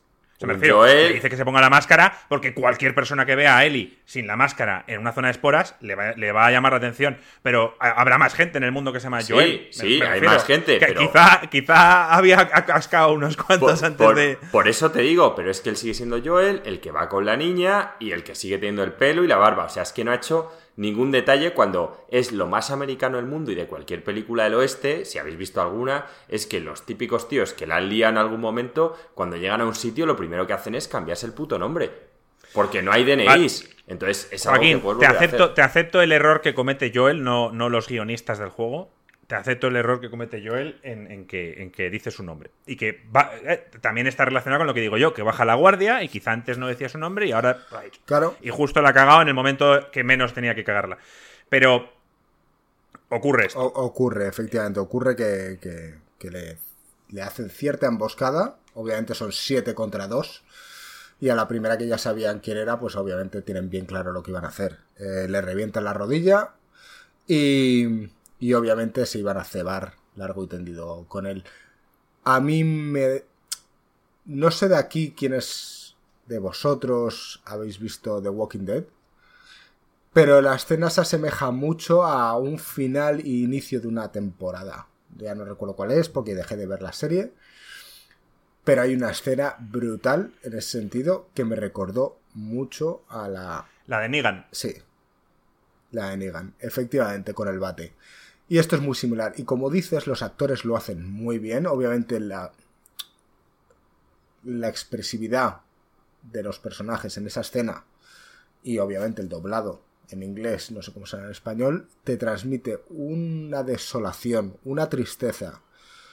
Te lo juro, o sea, te deja mal cuerpo. No sé tú, yo jugué esa parte, la jugué en directo, que está en el canal, y yo me quedé, me quedé impactado, no sé vosotros. Yo sí, pero porque, a ver, yo soy una persona que, que puedo entender la venganza, tío, pero si eres un ser inteligente y necesitas algo, porque yo él merecía morir, pero si te regodeas con la tortura, tío, es cuando lo has perdido todo. O sea, en el momento que ya estás torturando a alguien que le vas a quitar la vida, es cuando ya no eres mejor que él. O sea, yo entiendo perfectamente que se maten a otras personas, creo que hay muchísimos motivos para hacerlos, pero en el momento que, no das una muerte rápida, sino que te regodeas en el sufrimiento, cuando el fin es acabar con alguien porque se merecía, es que la tía cuando le pega el tiro, le dice el torniquete para seguir torturándole y tal, con todos mirando, tío, que hasta Owen, que, que, lo vamos a decir, ¿eh? O sea, Owen es el mejor tío de, de todo el juego, macho. Le empieza a decir, oye, te estás pasando... Yo ahí creo que es hasta un poco irrealista. No sé, yo personalmente, si hubiese sido Owen, hubiese cogido la pistola y cuando veo que la tía se viene arriba y le pego un tiro. Y digo, se acabó. A ver, que Abby no es. Bueno, luego iremos con Abby, pero que Abby no es una buena persona. Creo que nadie, quitando a Owen, quizá, lo es. Y, tal, pero creo que tiene motivos suficientes. A mí Abby no me parece mala persona. Bueno, luego, luego vamos con ello. Pero creo que Avi, Joaquín tiene razón en que, en que cuando torturas a una persona la cosa cambia. O sea, cuando tú quieres matar a alguien porque ha cometido, porque ha matado a tus padres, puedes hacerlo, pero cuando lo torturas ya no eres mejor que la persona que, lo Totalmente. Totalmente de acuerdo. Y bueno, pues, pues eh, que sí, que no, que no voy a decir que, podría haberlo hecho de otra forma. Pero oye, es lo que le salió. Y, te aseguro que Joel eh, también ha torturado a personas. No le ha importado una mierda y lo ha hecho. Por tanto. que yo, aquí no me estoy metiendo en que Joel sea buena persona. Ya he dicho que lo que ha hecho me parece fatal. Yo simplemente creo que en el grupo, tanto Mel o Owen, por lo menos, también es raro que no hubiesen salido Mel en típico momento que está ahí, que es una doctora, tío. Que los médicos o sea, Espera, te estás adelantando mucho en la historia. Bueno, estamos hablando de esa escena de cuando matan a Joel. Pero tú no sabes quién es Mel. Ni sabes quién coño es cada en ese, en ese momento no lo sabes, pero luego más adelante te das cuenta que es, es que este juego es para rejugarlo y, ver las caras. A la que más a la que más ha afectado todo esto y es muy difícil, o sea, en, en Juego de Tronos hay una escena cuando están quemando al tío ahí, Jon Snow de repente coge el arco y le pega un tiro sabiendo que se la está jugando para cortarle el tal. Jorge, Jorge está diciendo en el chat que de hecho Mel anima a matar a Tommy y a Ellie. Es ella la que le anima. A ver, es que, matar a Tommy. Matar a Tommy y a Ellie es que es totalmente lógico. Sí. No. ¿Ves? Ahí es donde los separas. Ahí es donde los separas de, ser personas que han perdido total toda la humanidad. O sea, esas personas no tienen nada que ver. No, sí que tienen que ver. Culpa. Te van a perseguir y estás poniendo en riesgo al resto de, seres queridos, tío. No, o sea, si ya has tomado una decisión, yo lo que digo es no te regodes con suficiente. Pero, tío, o sea, lo que no puedes hacer es matas a una persona cuando sabes que te van a venir, ya no solo esos, te pueden venir todos los de Jackson Five que no tenían, o sea, si tú hubieses matado a Tommy y a Ellie, nadie en el pueblo se entera quién ha sido, no hay repercusiones. Ahora, si tú les dejas pirarse, Imagínate que en ese pueblo cogen y dicen, venga, vamos a atacar ahora a todos estos. Ya has causado por tu sed de venganza encima una guerra. Es que, es que no, o sea, ya si, si has tomado la decisión de tal vas hasta el final. O sea, si tienes que matar a Joel... Ahí, está, ahí estaba, por ejemplo, Owen para decir, no, oye, yo te dije, luego iremos con cómo quería Owen vivir, pero yo te dije que te acompañaría esto y aquí estoy. Lo que no voy a permitir es que ¿Cuánta gente murió a dos personas por culpa de que el tío era imbécil? Bueno, pues muy bien, Joaquín. No estamos hablando aquí de que la decisión sea correcta, no. Estamos hablando de que moralmente eh, matar a dos personas que en principio no tenían nada que ver está mal. Ya, tío. Y ahí, es lo de siempre. Si tú hablas, un momento, un momento, Joaquín, un momento. Deja de, si tú hablas de que torturar a una persona es el límite en cuanto ya se deshumaniza una persona, también tienes que hablar de deshumanización cuando matas a dos inocentes para que no te vengan luego el resto. O sea, es igual de malo. De hecho, es peor. Porque tú puedes entender en un momento dado que torturas a alguien que te ha hecho mucho daño, pero matar a dos personas que tienen nada que ver es aún peor. Bueno, tío, que no tiene nada que ver. bueno, eh, vamos a ver, Joaquín lo intenta plasmar como una manera de supervivencia. Del mismo modo que no dirías cómo te llamas, te escudas en voy a matar a esta gente porque al final es una amenaza. Yo entiendo ese punto de vista de, Joaquín, no estoy diciendo que te haga más o menos humano o más hijo puta o no, pero que, tiene sentido que una escaramuza de ese tipo no dejen testigos. Claro, claro. Tiene sentido. yo ni lo defiendo ni, ni, lo defiendo. Obviamente, este juego, y lo dice mucho en el chat, habla sobre el perdón. Eh, Joaquín lo ha dejado muy claro al principio del podcast, es un juego adulto, y este mucho más que el anterior. La temática que viene detrás de todo el juego viene a decir muchísima moraleja, tío. Y, la, y las muertes, o sea, las muertes de todos los personajes no, no les dan nada, o sea, pasa en un instante. O sea, eh, están vivos y de repente, ¡pum!, están muertos sin ningún tipo de discurso, sin nada, ninguna reacción de ningún tipo, sin nada. O sea, están viviendo sus vidas, ¡pum!, muerto. Y se acabó. La, puta realidad. Están disparando, hay que, hay, que, hay que seguir y esa persona está muerta y no va a volver. Eso O sea, eso me encanta de este juego. Eso es. Eh, de hecho... Hay otros juegos que, la muerte como que le dan mucho bombo. avanzamos ahora sobre eso, porque sé que Joaquín se va a querer meter en alguna en especial. Porque hay alguna muerte que luego vuelve, así que sí, hay que avanzar. Y lo vamos a a pasar un poco por encima, luego avanzamos. Eh, de todos modos, obviamente de este grupo de 5, 6, 7, eh, Ellie está viendo cómo han reventado a Joel. Lo único que ve es a Abby que, con un palo de golf, a Manny cogiendo, escupiéndole y diciendo pinche pendejo. Y, y lo que tienes tú dentro, como personaje, manejando a Ellie, es los voy a reventar. O sea, me cago en su puta madre que he tenido de manejar yo encima a la personaje esta antes. Ojalá me hubiese tirado contra los infectados para que esto me hubiese pasado. Te genera rabia. Dices, ¿contra quién? Contra todos. Porque es lo que te genera, Joaquín. No solo contra Abby. Contra todos los que están ahí porque también lo han permitido. Hablamos de venganza. Y ahí empieza realmente lo que es la historia importante de este juego, ¿no? Y en este juego empieza que Ellie, obviamente se va a Jackson, pero su objetivo es ir a buscar a la tía esta y reventarla. Y da igual, y se quiere cargar, si se pasa cualquiera de este grupo por delante, la va a reventar también. Y en eso consiste la primera parte de este juego, en la cual estás en Seattle y vas avanzando hasta que llegas, bueno, te vas encontrando en, diferentes puntos de la historia con estos personajes de cada grupo, del grupo. Bueno, hay un detalle, ¿vale? Que es que es importante para más adelante. Eh, Tommy al principio te hace pensar que va a ir contigo, pero luego realmente Tommy lo que quiere en el fondo es hacer lo que le habría gustado a su hermano Joel, que él considera, porque aunque no lo hemos hablado, hay en un momento que se ve que Joel le cuenta la historia a Tommy de la decisión que tomó. Y de hecho Tommy le dice, pues yo en tu situación creo que hubiese hecho lo mismo. ¿Vale? Entonces, Tommy engaña a Ellie y lo que quiere hacer es básicamente encerrarla y ir él para matar a Abby y así que Ellie no tenga que arriesgar su vida. ¿Vale? Entonces, antes de que tú vayas a matar a los demás, Tommy ha salido por delante, yo creo que con esta idea en la cabeza. Sí, de ser él el que lo iba a hacer. Pero más de por vengar a su hermano, porque yo creo que en el fondo Tommy sabía que su hermano era una mala persona, más por el tema de salvar a Ellie. Creo yo, ¿eh? No, no, sí, sí, obviamente. Yo creo que la, en la cabeza de Tommy privaba mucho más la seguridad de Ellie que la venganza de Joel. Que es discutible, ¿eh? Yo es lo que creo. En ese momento a mí la sensación que me... Bueno, cuando lleguemos más al final sabremos... Ya lo veremos, pero yo creo que hay un, punto más de egoísmo, volvemos al egoísmo humano, de que él lo que quiere es venganza por su hermano. Creo. Pero bueno, lo veremos más adelante. Entonces, eh, a lo largo de toda esta historia tú vas avanzando por los diferentes... Bueno, la acompaña... Sí, gringo, la acompaña Dina. La acompaña Dina. Eh, esto es... Sí, es cierto que esto es importante. Dina, estamos hablando que es su pareja, ¿vale? Eli Em, al principio en, la historia ves cómo eh, se lía con una chica llamada Dina. Y. sí, bueno, sí, sí, sí, sí. que se dan el primer beso y no sé qué. Y entonces, pues, pues, a ver cómo avanza la historia, ¿no? Y de hecho, ella había estado con otro personaje de Jackson, un tal Jesse. Y, y está embarazada del tío, pero al final está con, con Ellie. Y así te va acompañando a lo largo de la historia. En el capítulo 2 o algo así, creo que aparece Jesse también, porque porque va por ahí para intentar echar un cable porque no quería dejarles, dejarles solos. Eh, a lo largo de esta travesía, obviamente lo que intentan es localizar a Abby, diferentes puntos de Seattle. Primero van a, a, un hotel donde se oye en una radio que se van a estar concentrando todos los Wolf, porque así se llaman, los lobos, a, esta facción.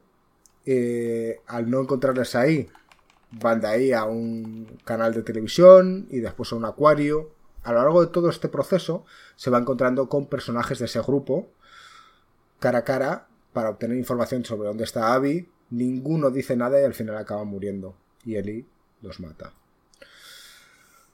Hay una muerte de esas en el capítulo 3 que realmente le impacta bastante, que cuando mata a Mel, que está embarazada.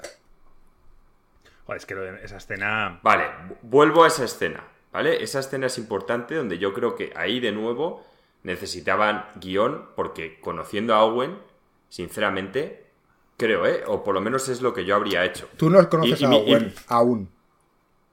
Bueno, a ver a dónde no conoces a Owen aún, pero vamos, yo lo que habría hecho, ¿eh? Siendo Owen tranquilamente, me habría cogido con la sangre fría, ¿eh? De la otra está ahí, quiere venganza y está mal embarazada. Yo me habría puesto de rodillas, con las manos atrás, y le habría dicho, mira, Eli, lo primero, o a esa persona, mira, conocida esta aquí es mi pareja, está embarazada, yo te voy a decir dónde está Abby, entiendo que luego me quieras matar, lo único que te pido es que a ella la dejes libre porque... Él, está, él está enamorado de Abby. Bueno, ya, Joaquín, pero... Ya, pero la otra persona está embarazada.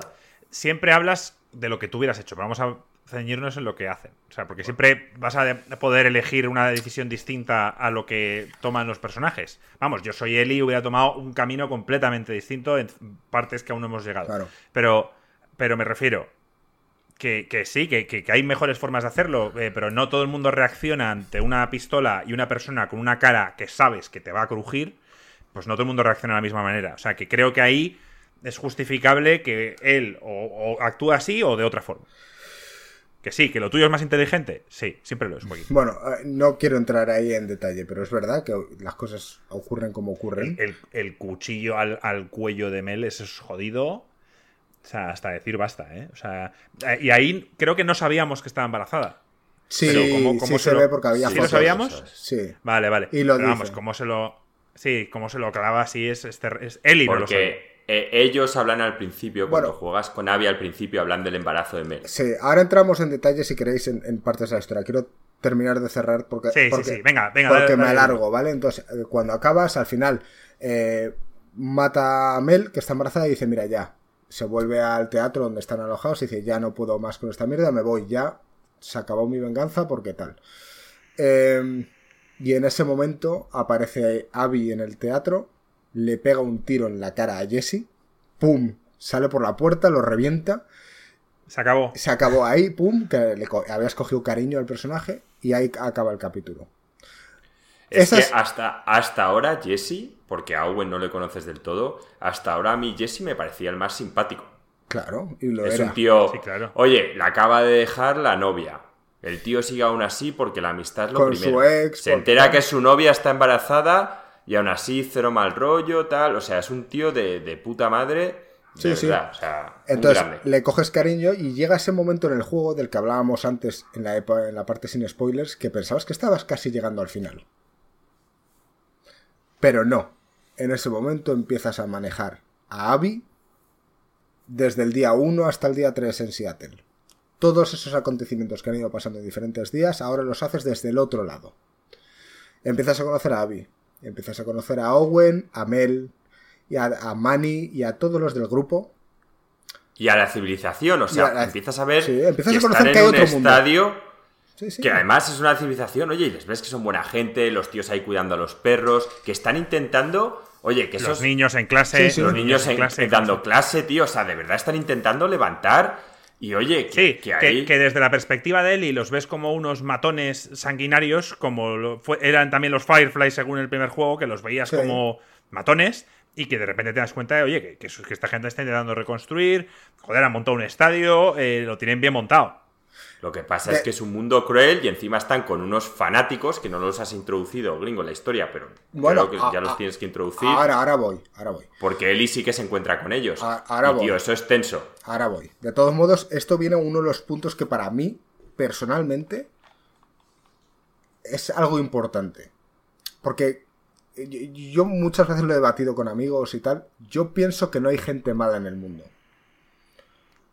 Hay gente egoísta o que vela por sus intereses y que según esos intereses a veces van en contra tuya y tú no eres su prioridad o, no van a pensar en ti. Pero no creo que haya gente mala en el mundo, hay gente que piensa en sí mismo.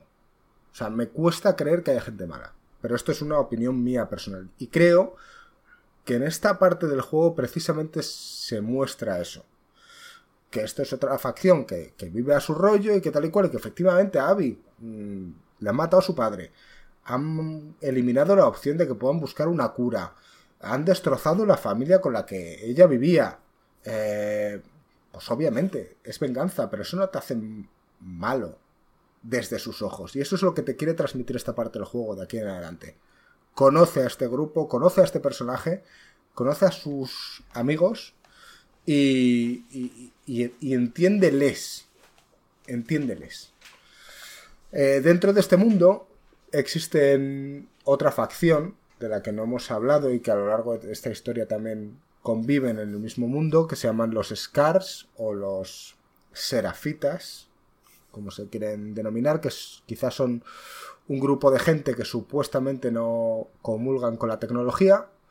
A ver, es una secta, gringo. Sí, bueno, es una secta, pero ellos tienen sus creencias, tío.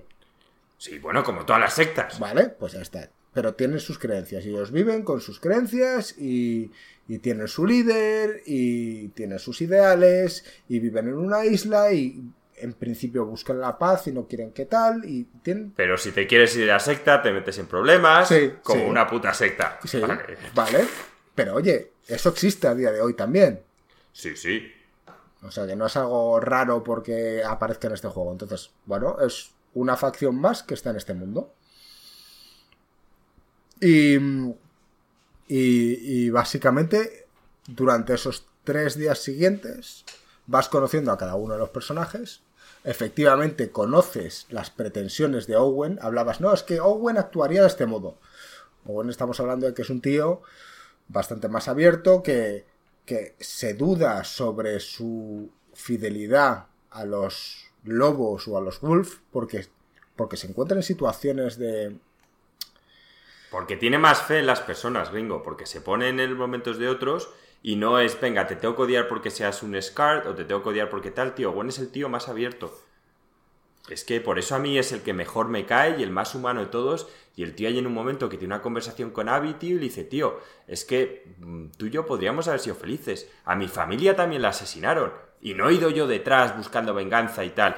Te ha acompañado, te tal. O sea, ves que de verdad es un tío que, dentro de lo que le ha tocado ha dicho, tío, en vez de fijarme en lo malo del mundo, voy a por lo menos fijarme en lo positivo y avanzar. Eh, me gustaría comentar alguna cosilla que están poniendo en el chat y obviamente la gente quizás me está malinterpretando cuando yo digo que no creo que haya gente mala en el mundo. Esto podría ser un debate y lo haremos algún día en un directo, pero efectivamente, eh, claro que hay gente que se pega y hay gente que se mata y hay gente que tiene... Pero es todo por intereses. Yo estoy diciendo que estoy convencido de que cada persona lo que hace, lo hace por su bien porque vela por sí mismo. No vela por voy a putear a tal. Hay poca gente que lo pueda hacer. Yo quiero creer que la gente es así, ¿vale? Y a lo mejor es mi forma de pensar. Y que hay hijos de puta también en el mundo, pues puede ser, ¿vale? Pero yo quiero creer que la gente no es así. Y bueno, que sí, tú te ríes. Y a mí me han pasado cosas malas y a otra gente le ha pasado cosas malas y tal. Pero prefiero creer en un mundo así. No sé, no sé si me hará más buena persona o más gilipollas. Pero bueno, es mi forma de pensar.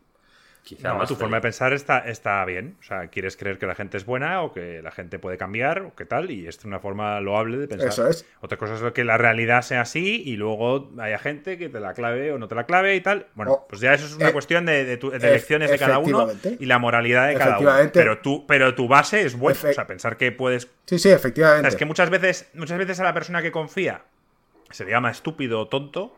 plan ¿Y eso qué te hace? ¿Al que confías se le hace estúpido tonto? ¿O al que está pensando de él de esa forma es quizá eh, una mala persona o quizá una. ¿sabes? Eso es. Pero bueno, es un tema, es un tema, completamente. delicado y que totalmente fuera. Pero me gustaría matizar que efectivamente yo, incluso pensando así, actuaría exactamente igual que Eli, buscando venganza, queriendo matar.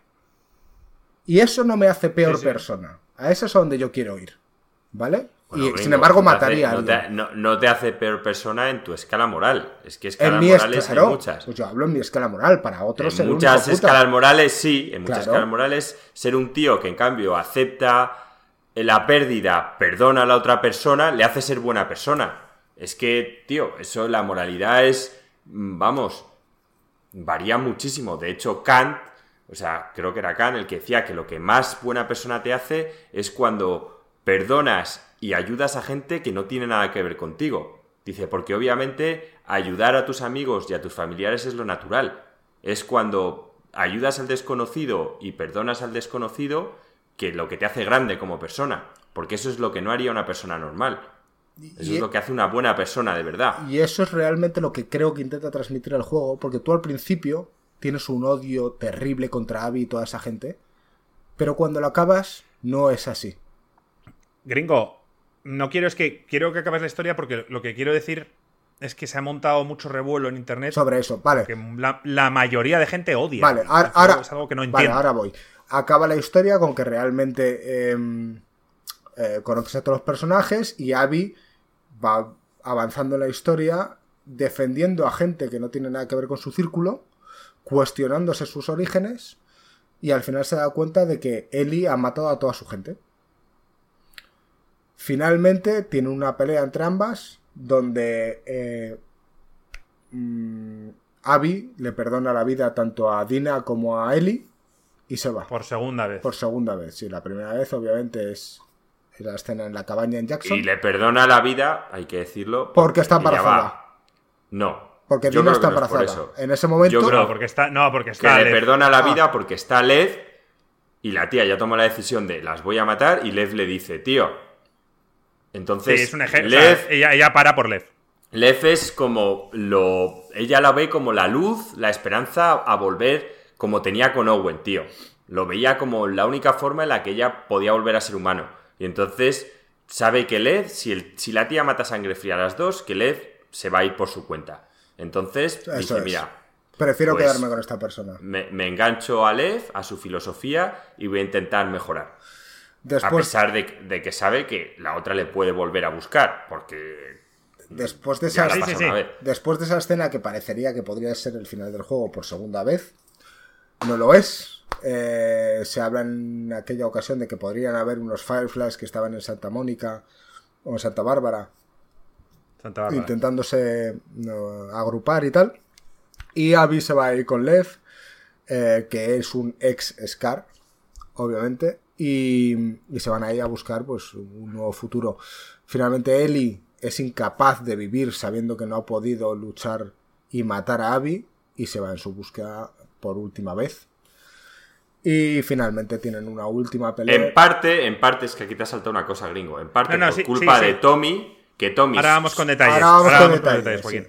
Eh, finalmente se va en su búsqueda y, y hay una redención final cuando está a punto de matarla, en la cual decide no matarla. Entonces, Abby se va con Lev y, y Ellie vuelve a casa donde se encuentra que ha perdido absolutamente todo. Ahora volveremos detalle a detalle cada una de esas historias y ese es el final, el final del juego. No sé por dónde empezar. Bueno, eh, la gente en el chat está Vamos a empezar eh, por, por, el tema más, más. El tema más jodido de todo. Empezamos por ese tema. Por Abby. Por Abby. Pero un segundo, me gustaría matizar que toda la gente que está en el chat, por cierto, como sabéis, estamos en el podcast, nos encantaría estar hablando con vosotros de manera directa sobre este tema. Cuando acabemos el podcast, nos vamos a quedar un rato hablando. Si os queréis quedar, charlaremos. Aprovecho este inciso ya que estamos para todos los que nos estéis escuchando. Si queréis comentar algo sobre este tema, ponerlo en los comentarios, uniros a Discord y lo hablamos directamente con, vosotros, o si no al final de este podcast, ¿vale? Y como diría Alex, poner algo en Twitter, hashtag pregunta ICG, porque Marco está totalmente nervioso porque no tiene ningún tipo de tweet.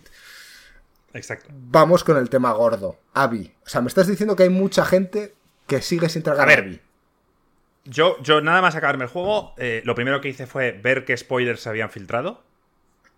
¿Vale? Dije, a ver qué, se había filtrado. se había filtrado que Joel moría con un palo de golf. Se había filtrado que ibas a controlar a la asesina de Joel. Ah. No durante cuánto tiempo. Y se había, hablado, se había hablado de que eh, ibas a tener que enfrentarte a Ellie siendo la asesina de Joel. Esos son los tres spoilers. No sé si me estoy perdiendo alguno. Si hay alguno que me esté saltando, podéis comentarlo.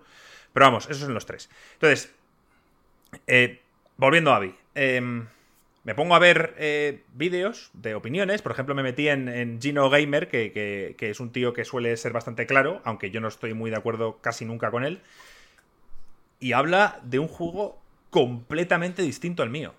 O sea, habla de que Joel nunca hubiera caído en esa trampa. Habla de que Abby es una hija de la gran puta. Habla de que. Mm, o sea, de que que no tenía ni pies ni cabeza el juego. En cuanto a historia. Y yo es que digo.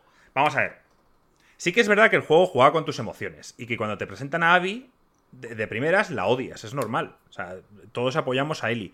Pero lo que me ha pasado a mí, no sé si me ha pasado a vosotros o a la gente que nos escucha, es que según vas jugando con Abby, es que me va gustando más Abby que Ellie. O sea, me parece que tiene más lógica, o sea, que tiene más importancia lo que Abby busca que lo que Ellie. Ellie está totalmente ida. O sea, no le importa absolutamente nada. en y cuando y cuando llega ese enfrentamiento entre Abby y Ellie, es duro lo que voy a decir, pero es que iba con Abby.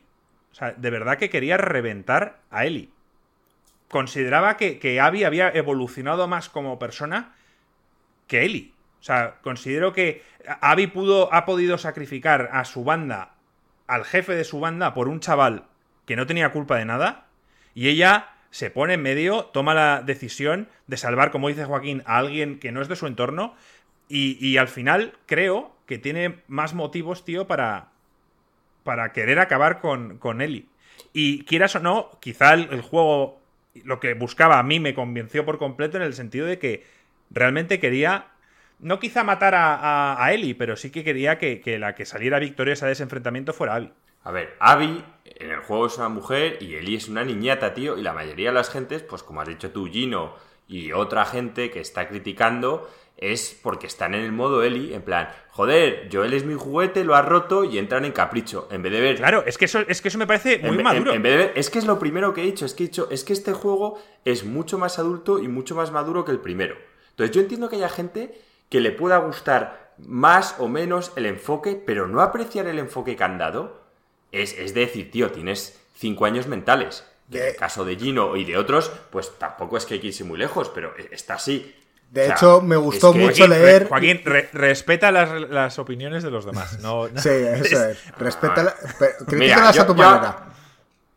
Bueno, o exprésate me, me gustaría decir que me hizo mucha gracia mientras estábamos jugando al juego. Obviamente, Joaquín, en nuestro grupo de Discord privado, compartió una noticia sobre alguien que había hecho un change.org solicitando a, a Naughty Dog la creación de un nuevo juego.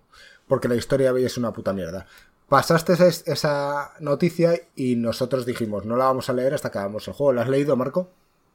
No. Vale. Yo la he leído y efectivamente van por lo que tú dices, ¿no? Eh, no, no.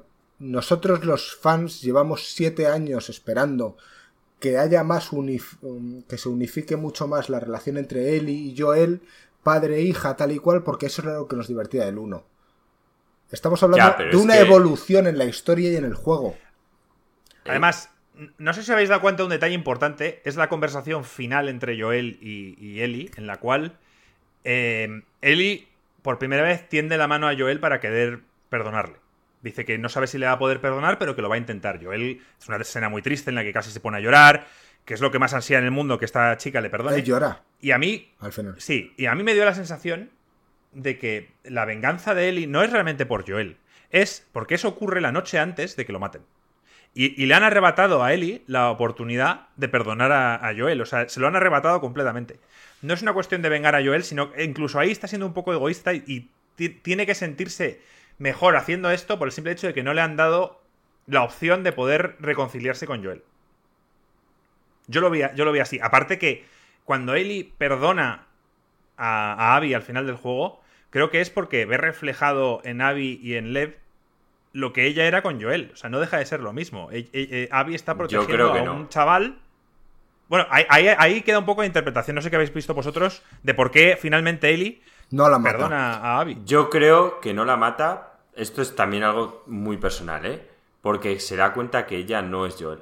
O sea, hay en un momento en el que ella decide buscar venganza porque en su cabeza a ella lo que le viene es decir, Joel habría matado al mundo entero por salvarme, y lo peor es que ella sabe que está mal.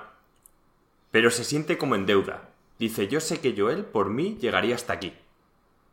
Y entonces hay en un momento que ya empieza, pum, pum, pum. Y cuando mata a la embarazada, de verdad ahí es cuando se empieza a decir, tío, es que yo no soy Joel. O sea, yo no mataría a una mujer embarazada por salvarle a él se da cuenta, tío, de que ya no es así. Y entonces justo pasa la escena que Abby entra y otra vez vuelve a encender la llama, o sea, se junta todo un poco. Pero en el momento que mata a la embarazada es cuando se empieza a decir, tío, yo no soy este sanguinario. Cuando da la paliza a la tía, la pava se queda con la mano temblando, diciendo, tío, que me estoy convirtiendo en un monstruo y yo no soy esta persona. Que yo él lo era, yo él podía torturar ya tranquilamente. O sea, era un free pass para él. Pero Eli no. Y, estoy yendo en este camino. Y al final, cuando está a punto de ahogar a la pava, hay un momento que ya la tía dice, es que yo no soy esta persona, tío, es que no lo soy. Yo creo que se da cuenta que aunque la mate en ese momento no iba mm, no iba a curarle ese dolor que tiene. Ese dolor no se le va a curar. No, ya, pero ella creía que ese dolor se iba a quitar en cuanto le quitase la vida a la otra. Y llega un momento en el que ve que la tiene ahí tan a, que de repente dice, mm, no, esto no va a servir. No, es que no va a servir. Pero eso lo podría haber visto desde el principio. Al igual que la pues otra, igual que Abby, podría haber. Pues no lo ve. Asumido lo mismo. Si es que esto es una bola que va girando y al final alguien tiene que parar. Eso es. Al final, en este momento, Abby paró dos veces, Eli paró una. Para mí, Eli toma el peor error de su vida al irse de la cabaña. O sea, ella ya había rehecho su vida, estaba con Dina, con el niño, feliz. Que es una escena... sí, con, el postraumático este, con el síndrome postraumático, ¿vale? Es normal, pero bueno, puede salir de esto. eh, esa escena. Que quiero hablar un momento de para mí el mayor fallo del juego, que es Tommy. ¿No estaba muerto? Que para empezar.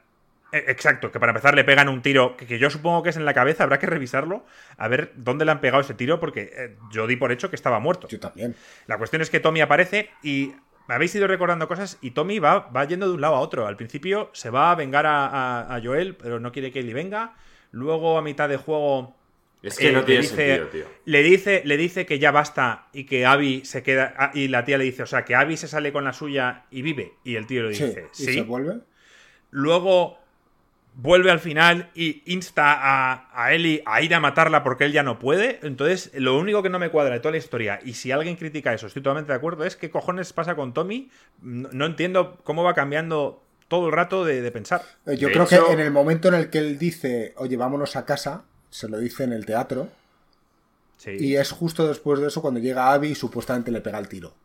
Que para mí lo mata. Que eso habría que ver, pero vuelve entre los muertos para aparecer y decir, ¿cómo vas a permitir que este hija puta se salga con la suya? Y ahí es que hace Inception a Ellie para que abandone a su pareja que vive de puta madre con su niño y al final se la juega porque es que Joel, Joel había matado a Tommy por lo que hizo. O sea, por lo que hace al final, cuando ya está Ellie en una casa con la mujer que ama, con su hijo, porque el hijo de Jesse es de las dos.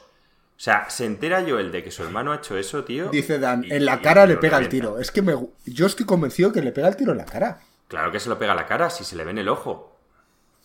La bala le, atraviesa el puto cráneo. Por eso no tiene el ojo derecho y, tío, es que es súper forzado. Que se puede sobrevivir. Eso, eso en el mundo, en el mundo real, o sea, en el mundo de puede ahora. pasar. Puedes tener suerte y, y te llevan a urgencias directo y puede que sobrevivas, pero allí no creo, vamos.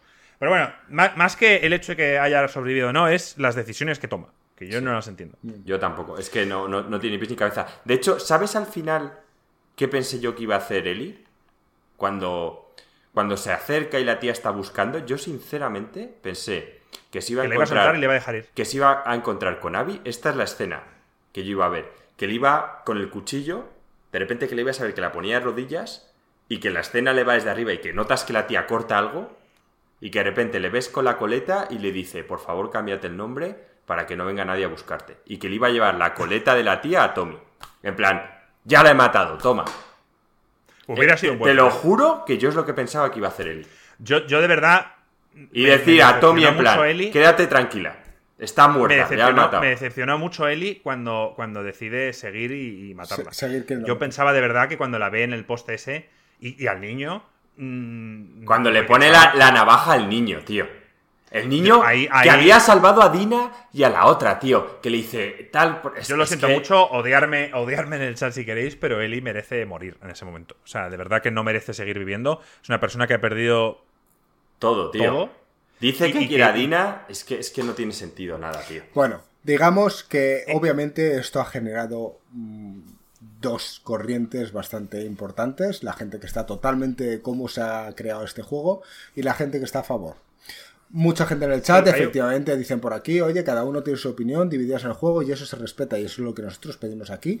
Nosotros damos nuestra opinión, respetamos cualquier otra, pero queremos transmitir un poco qué es lo que nosotros pensamos. A ver, yo respeto cualquier otra, menos los que dicen que el juego es una mierda. O sea, es que, pues tío, no. a eso no, respetas sois unos putos infames, tío, y, madurar. Eso es. Crecer intelectualmente y volverlo a jugar dentro de cinco años. A, lo que queremos decir. El juego es una obra maestra. Efectivamente, que el juego es una maravilla. O sea, quitando, o sea, la historia. Con sus defectos, ¿eh? Sí, sí. Porque todos los tenemos. Con sus defectos. Pero el juego en sí es una maravilla. A, cualquier jugador. Te, lo juro, yo me lo paso muy bien. De hecho, ha habido escenas, yo te lo decía, Marco, tío, es trepidante. O sea, ha estado escenas que he estado que según he terminado las escenas, he, he parado así y he dicho, esto no lo he vivido nunca en un videojuego. Y me ha pasado. Eh, para mí, un momento trepidante, gringo, es, cuando te enfrentan, que hay mucha gente que lo odia y a mí me encantó, es cuando te enfrentan a Eli, que es lo que queríamos hablar antes de la jugabilidad, de la inteligencia artificial. Cuando de repente eres Abby y tienes que pelear contra Eli, para empezar es un giro que nadie espera y me parece brutal, pero luego fíjate cómo se comporta Eli como personaje. Es la hostia. Ese combate, es la hostia ese combate, la inteligencia artificial de Ellie, es la que para mí tendría que tener todos, tío. O sea, es que la ves y la tía está todo el rato en tensión. Como estaría una persona normal, si no te ve, pero sabes que estás ahí, le vas a matar. esa escena es espectacular. Ese combate, porque ese combate es real. porque tu cerebro, tío, estás ahí. Porque ves la, ves la tensión de Eli, ves cómo se mueve. Joder, a mí me mató Eli un cojón de veces, ¿eh? Pero un cojón. ¿Sí? Y eh, porque estaba bien hecho, tío. ¿Cómo, me sentía yo? o sea, ¿sentíais como yo en el sentido de que ya estabais más del lado de Abby que el de Eli? O, os dolía tanto, o sea, os habéis encariñado tanto con Eli en el primer y el Yo buscaba el equilibrio. yo, yo, pensaba y me daba rabia, o sea, estaba manejando a Abby, no quería que Abby matase a Eli. Me hubiese, o sea, lo que yo pensaba es, joder, estoy esperando algo que quede en un, en un neutro y que cada uno tenga su vida. Pero... Que acaba así. Sí, acaba así, pero cuando estás tú luchando, no tiene ninguna pinta. Yo la quería reventar. Yo de verdad que te digo que, me gustaría pensar lo contrario. Eh, le tengo súper cariño a Eli de pequeña, pero creo que no se ha convertido en la persona que yo esperaba. Y de verdad que creo que, que Abby en ese momento tenía más motivos para... O sea, no sé. Sé que voy totalmente en contra de, mucha gente, pero, pero es lo que pienso. No, sí, vamos a ver, totalmente respetable. Yo te digo, mm, yo empecé el juego queriendo reventar a Abby y le cogí muchísimo cariño al final. Pero porque pienso que cada uno tiene sus, sus ideales, sus, sus objetivos. Y, la entiendes. Como está diciendo Antitán, pobre Ellie acaba como un personaje roto. Que sí, que puedes entender esa parte de ella que se ha convertido. Pero yo de verdad no veía marcha atrás. No la veía como que pudiera recuperar su vida. Que casi lo hace con la mierda de De hecho, ¿sabes? Otra cosa que pensé también al final. O sea, yo pensé dos finales cuando estaba yendo hacia ahí, uno era el de que le cortaba la coleta y volvía y se la daba a Tommy, para que Tommy se quedara tranquilo. Y el otro final que pensé es que la tía le preguntaba, quiero ir contigo a los Fireflies. O sea, quiero que hagas la vacuna. Yo he, yo he escuchado un podcast spoilercast de estos y, cuando les Era la otra qué cosa. Esperan del tercer juego, ¿Qué esperan del tercer juego? Eh, mucha gente espera que, que, controles a Abby, que encuentres en los Fireflies y que tu misión sea buscar a Ellie. Y sea un, camino de muerte buscando a, Ellie de vuelta para traerla con los Fireflies. Es, una idea que, mucha gente ha, tenido. Pero vamos, no sé, o sea... Bueno, eh, en general eso es lo gordo y lo que más controversia ha quedado. ¿Cómo os habéis quedado que a lo largo de todo el juego hayan habido esas muertes repentinas que, que te deja con ese mal sabor de boca de decir, coño, tengo que seguir jugando? Esto ocurre cuando matan a Jesse cuando matan a la China, según Joaquín, asiática totalmente que no sabemos qué es. Joder, es que le pegan 50 tiros de repente, o sea, es... Sí, sí. Este juego tiene muchísimos momentos de historia y de, y de gameplay que son espectaculares. Giros de guion que dices, ¿what? Sí, sí. ¿Cómo? Mira, a ver, quería, es que lo tenía apuntado porque me pareció súper importante. ¿Cómo fue cuando entrasteis en un apartamento de pisos, abres la puerta y suenan unas campanillas arriba como que han alertado y tú en plan, mm, vale, entras, investigas un poco las habitaciones, ves que una está cerrada y tal, y ves una mesa para fabricar tus Espectacular. Y de repente pones las armas, estás medio fabricando y aparece un tío por detrás y te agarra. A mí eso, bueno, aparte de un susto increíble, me pareció épico. O sea, como esos momentos en los que te sientes seguro. ¿Sabes, ah. ¿sabes lo que habría sido increíble? Pero eso es muy de Naughty Dog. Es coger y girarlo Y esto, y esto, si lo rejugáis, lo tenéis que hacer, es, tenéis que poner una mina en la puerta que estaba cerrada. ¿Creéis que habrán tenido ese detalle en cuenta o no? No, Pero lo voy a hacer, cuando juegue lo voy a hacer. Van a estar los tíos, obviamente, y te van a coger. Va a venir el cutscene. Es algo, Gringo, encriptado. Sí, bueno, pero sabes que las encriptaciones les puedes poner dos tal. Si lo hacen, si lo hacen, ya es para. De hecho, yo no había. Porque imagínate, a nosotros no se nos ocurrió, gringo, pero imagínate que a alguien se le ocurre. Según entró la primera vez, ve esa puerta cerrada y dice: De aquí va a salir alguien. Pone la mina, el tío se pone a hacer su arma y le pilla por detrás. Habría sentido estafado. Totalmente. Esta puta mierda. De hecho, yo he de decir que cuando investigué ese edificio, yo no entré por la puerta. Creo que entré por una ventana. Y yo investigué, pero no recuerdo una puerta cerrada. Pero ves yo sí, yo sí que recuerdo la repuerta bloqueada. Pero yo no la recuerdo. Y, yo entré, y yo entré que me llamó la atención cuando entras por la puerta, no por la ventana, hay como unas campanas arriba y como de estas de que llama la atención, que, que suenan. A mí me pasó lo mismo que Lo que pasa... No podía entrar y luego, de hecho, puedes entrar porque los tíos están escondidos en la habitación y están esperando a que te pongas con lo otro. De hecho, lo que pasa, y de hecho eso lo alabo yo mogollón, es ves una mesa de trabajo y consideras la zona una zona segura. Es como si te vas a un Resident Evil, a la zona donde está la máquina de escribir y te entra un zombie. No te lo esperas. En el, en el Resident Evil 3 te está persiguiendo Nemesis y hay un momento que, entra. Que, bueno, no, yo lo he visto en un vídeo, a mí no me llegó a entrar, pero lo he llegado a ver que entra y tú, me cago en la puta entrada en la zona segura. Porque era ridículo muchas veces que te persigue. Te metes de la puerta y no entra, pues ahí entra.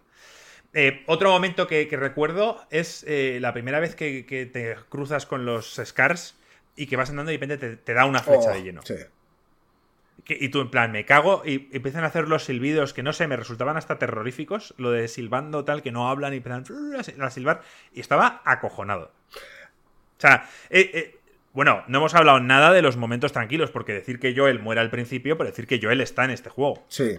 Está en muchas escenas tranquilas, que es excepcional la escena del parque del dinosaurio, de mm, cómo Joel le prepara el, cumpleaños y, y la mete al final en la cápsula espacial donde le ha regalado la cinta del Apolo 11. Pero hay, una escena que no he visto. Escenas, Habría mucha gente que se. La del trailer, la de que Joel le coge y le dice, ya estoy aquí, eso no sale en el juego. A ver, hay gente que se cabrea con eso, porque parece ser que en el primer uno de los trailers te hacen creer que Joel eh, claro, esa escena no está. hay gente que está enfadada con, hay gente que está enfadada con eso. Yo, no, es que no me acuerdo de ese tráiler. Yo no lo recuerdo. Hay una escena en la que Ellie le ves que de hecho, luego creo que es cuando te encuentras a Jesse las primeras veces. Que está en típico momento que ve como a muchos. Eh, ¿Cómo se llama? No sé si eran Scarch o Wolves. Y de repente ves que la tía va como a una zona de sombra y le coge por detrás una mano, la tía se pone en tensión. Lo hace Jesse. pero lo hace Jesse en el juego. Claro. Y en el juego lo hace Jesse y dice: ¿Te crees que te iba a dejar sola? Y lo hace Jesse en el juego. Yo pensé, personalmente, que no iba a ser Joel, luego cuando ya empecé a jugar el juego, que iba a ser eh, la propia Ellie que se le iba a la cabeza y empezaba a ver a Joel en su cabeza. No me hubiera gustado eso. Porque es una forma artificial de meter a los, a los fans a, Joel. Vale, pero que me refiero que... sacaron una escena en el tráiler que luego no está en el juego. Esa escena no está en el juego, es Jesse el que hace eso. Claro, el Last of Us es duro, Joel se ha muerto y Joel no vuelve. pero, es así. Pero, hay escenas a lo largo de todo el juego, efectivamente, que no sé si lo manejas a él, pero tienes escenas típicas del Last of Us 1 en el que vas ahí con ese rollo de te tiro al agua, tal, no sé qué. Es increíble. O sea, la escena de todo el museo, también en las del acuario, el momento que te pones con el, con la, con el arco a disparar, a disparar en las dianas con Owen y tal con Abby, eh, no sé, está lleno de momentos. Eh, creo que el ritmo, ahora ya lo puedo decir, para mí el donde me cansó un poquito fue cuando cojo la lancha. Y empiezo a bajar, y hay como campamentos y tal. Ahí me, cansó un poquito el juego. Dije, joder. Pero tiene esos momentos quizás lentos que a, lo mejor ha habido gente que diría. Mm, mm, se le ha hecho largo el juego. Hablamos de un juego de 30 horas que esperas un cierta, cierta actividad o acción como un tipo Uncharted pero te encuentras de repente que estás así todo activo y te encuentras como media hora, una hora de exploración o de diversión en un museo de dinosaurios. Es que a mí... Pero hay gente... que para mí hacen falta porque hay que digerir las cosas que estás viendo, gringo. Pero hay mucha gente todo el rato... que diría que es largo por eso. Porque es gente que quiere las cosas instantáneas. Quiere matar, jugar, no sé qué, pum, pum, pum. Para eso juega el Counter-Strike. A, a, mí, a mí era totalmente necesario esos momentos eh, narrativos y también porque, porque necesitaba descansar de, la tensión de que te proporciona el juego, el gameplay. Y el hecho de de repente ponerte una escena en la que sabes que vas a estar tranquilo, disfrutando, hablando con Joel, que ya sabes que no está y tal, para mí eran importantes. Están preguntando en el chat que qué nos ha parecido el, el zombie boss, que yo sé que en inglés lo llaman el Rat King. ¿Cómo, se, cómo, cómo... Bueno, yo voy a decir, antes de llegar a eso, que las escenas previas en las cuales estás llegando al hospital, esa sensación Resident Evil, yo iba acojonado. ¿Dónde? En, lo que es en sí, en, el hospital. O sea, dentro del hospital cuando vas investigando las distintas En el hospital, bueno, en la parte en la que estás ahí en la zona cero, sabes que es todo supuestamente radioactivo tal, ahí acojonado. Incluso había partes antes, cuando estabas bajando, bajando el edificio, Joder, qué miedo. Qué miedo. Porque realmente está todo muy Es que los bichos esos que salen de las paredes. Y que se esconde. Que de hecho ya hay un momento que, había pasado dos veces y digo, no me va a volver a pasar. Y, dice, voy con el arma puesto. Hace el bicho y voy con el shot de ¡pum! A tomar por culo. Ah, yo les disparaba en la pared a la cabeza. cuando me A mí me pasó dos veces y dije, ya no más. Cogía la típica pistola estas, normal. Yo no los veía, yo creo que no se veían bien. Sí que se ven. Sí, sí se ve, y pero les yo. pegaba un tiro en la puta cabeza. De hecho, yo el último pasé por ahí y dije, no, este no va a salir. Y me salto y me cago en la puta. a, mí lo único que me jodió lo del boss contra el bicho este raro es que, que mi amigo Iván me había avisado de que había muerto 20 veces en una parte. Yo morí mucho. Y entonces me dijo, he muerto, ya lo verás cuando tal. Y luego me soltó, no, bueno, fue un spoiler, pero me dijo que estaba muy oscuro. Entonces, como yo sabía que me iba acercando, digo, ¿cuándo va a ser esto? ¿Cuándo va a ser esto? ¿Cuándo va a ser esto? Y iba súper cauto, gastando pocas balas, tal. Y cuando llegué al boss, tenía tanto de todo que lo reventaste. la verdad es que lo reventé. ¿A la primera? Me mató la primera vez porque no sabía que podías no esquivarlo. O sea, me metí en una habitación, el tío entró, le di al L1 y da igual, te agarra y estás muerto. Y entonces ya la segunda ya, pues la típico de correr, disparar y tal. Eh, decir que a mí sí me, reventó varias veces porque efectivamente está todo muy oscuro y no sabes dónde coño estás. Según te pilla, te revienta. Em, a, mí es por el flaco, gringo. Porque cuando se divide en dos, a mí el flaco, al flaco no le pillaba bien, entonces estaba todo el rato corriendo yo detrás del flaco y cuando le iba a disparar me acababa viniendo el gordo y me pillaba. Pero es que el flaco, es que no tienes que ir a por el flaco en ese momento. Yo al flaco lo maté sin darme cuenta. Bueno, lo maté. Porque hay, dos, hay dos formas de hacerlo. Puedes ignorar al flaco y centrarte en el gordo, o puedes matar al flaco y ya ¿Ah, el flaco ya no muere, pero se va a un sitio y ya no te molesta y ya te centras en el gordo sin que nadie te moleste. Pero es que el, flaco no molesta, mucho le puedes esquivar. El, que molesta es el gordo. Que, que, sabes que no puedes esquivar y que constantemente te está buscando. Ya lo sé, pero yo es que no sabía, esto me enteré después al oír cómo la ha matado gente, no sabía que podías matar al, gordo sin matar al flaco antes. Yo pensé que estaba como, iba a estar un típico combate encriptado, que hasta que no pasa una cosa no vas a la siguiente. Entonces, ya de haber jugado muchos juegos, dije, vale, esto ya está hecho para que tengas que matar al flaco y luego al gordo. Y matar al flaco, tío, con el gordo dando vueltas, es un coñazo, tío. Me mataron ahí varias veces, es jodido. Porque el flaco se empieza a mover, tal, vas detrás de él. Cuando de verdad te estás calentando para darle, entonces te cojo el gordo por detrás, ¡ah! ¡pum! Muerto, ¿sabes? Pobres gordos, tío. Y luego, mucha gente en, los Last of Us echa como de menos los, los set pieces que prepara siempre el Uncharted. Pero claro, dando, dando el tono realista que hay en este mundo con respecto al Uncharted, pues no pueden hacerlo. Entonces, por, ya decir una, el tema del coche. Cuando estás como huyendo por el pueblo y toda la horda de zombies vienen y tienes que estar disparando, a mí eso me moló bastante. Me parece que, bueno, gráficamente. Pero eso es muy Uncharted. Sí. Claro, claro, pero eh, querían meter momentos así porque no te digo es famoso por ello, pero en el Last of Us no siempre es fácil. Sobre todo porque... Puedes hacer que Ellie salte de un este edificio, se, engarre se enganche de ¿Cómo es la escena saliendo de la zona del metro en la cual estás con Dina y de repente viene una horda de zombies y empiezas a correr como un cerdo y de repente hay uno que se engancha y yo creo que le di a L1 para esquivar y sale, pero no sé si tendré que ver gameplay de otra gente y después le das tú un hachazo para librártelo o quitárselo a, a Dina y poder salir. Es, estrepidante o sea, yo creo que la palabra es trepidante. Dice Jorge el Troll, la escena de Abby con Lev subidos al caballo, huyendo por todo el pueblo este de fuego y tal. También es uno de los momentos míticos eh, visuales. Sí, cuando sí, sí. Sí, aunque eso, por ejemplo, me pareció relativamente fácil. Pero a lo mejor era porque ya estás llegando a la parte final. Es para que disfrutes. O sea, realmente esa escena es para que. para no te digo se saca la polla y te dice, mira lo que hemos hecho. otra de las cosas que quizás ha creado bastante controversia, y lo voy a sacar aquí, porque, porque menos, porque si no. Y es el tema, si ya en aquel, en aquel vídeo que, nos hicieron una horda eh, nos criticaron, a ver las opiniones... Ah, yo, no lo sacaría. ¿No? Bueno, lo voy a sacar porque es algo que ha creado controversia y aunque sea que quiero mencionarlo aquí. Ha habido mucha gente que, que ha criticado un poco la sensación eh, LGTBI a lo largo de todo este juego. ¿Por qué? Porque tenemos a Ellie, que bueno, que es, que es Viana y que está liada con, con Dina. Tenemos a Lev, que originalmente. Eh, que Dina es eh, bisexual, que también cuenta como LGTBI. Sí, que, que, Dina es bisexual. Tenemos a Lev, que es una chica que decide raparse la cabeza y considerarse hombre. Y todo esto metido en un juego posapocalíptico. La pregunta es. ¿Encaja en la historia o lo han hecho porque toca? A mí no me parece. Porque toca. A mí no me parece mal. Sí que es verdad que, han aprovechado el juego para mm, dar un mensaje de cómo piensan ellos y me parece bien. ¿Que se encaja en la historia? Bueno, diría que de Eli sí. O sea, Eli... Hombre, lo de Lev seguro. Estás en una estás en una secta es un motivo serio para que te quiera matar la secta, no aceptar tu sexo. Porque todos sabemos, cuanto más te metes en una religión, más intolerantes suelen ser. Entonces me refiero, en una secta, pues imagínate. Yo creo que no. Que, todos pensamos en plan, bueno, lo han metido pero entendéis que, pero entendéis que se ha creado revuelo. Yo no estoy diciendo que también encaja, o sea, me encaja bastante. Yo, yo el revuelo no lo entiendo. O sea, si quieres dar la opinión de que Naughty Dog ha querido dar un mensaje con esto, vale, pero no le veo que la historia se haya visto afectada por esto. A mí no me importa, no tengo ningún problema, apoyo el tema del LGTBI y por tanto, me da igual. No no considero que me hubiera gustado más o menos el juego si Ellie es straight o es lesbiana. No, o no cambia. A, mí personalmente creo que no cambia la historia.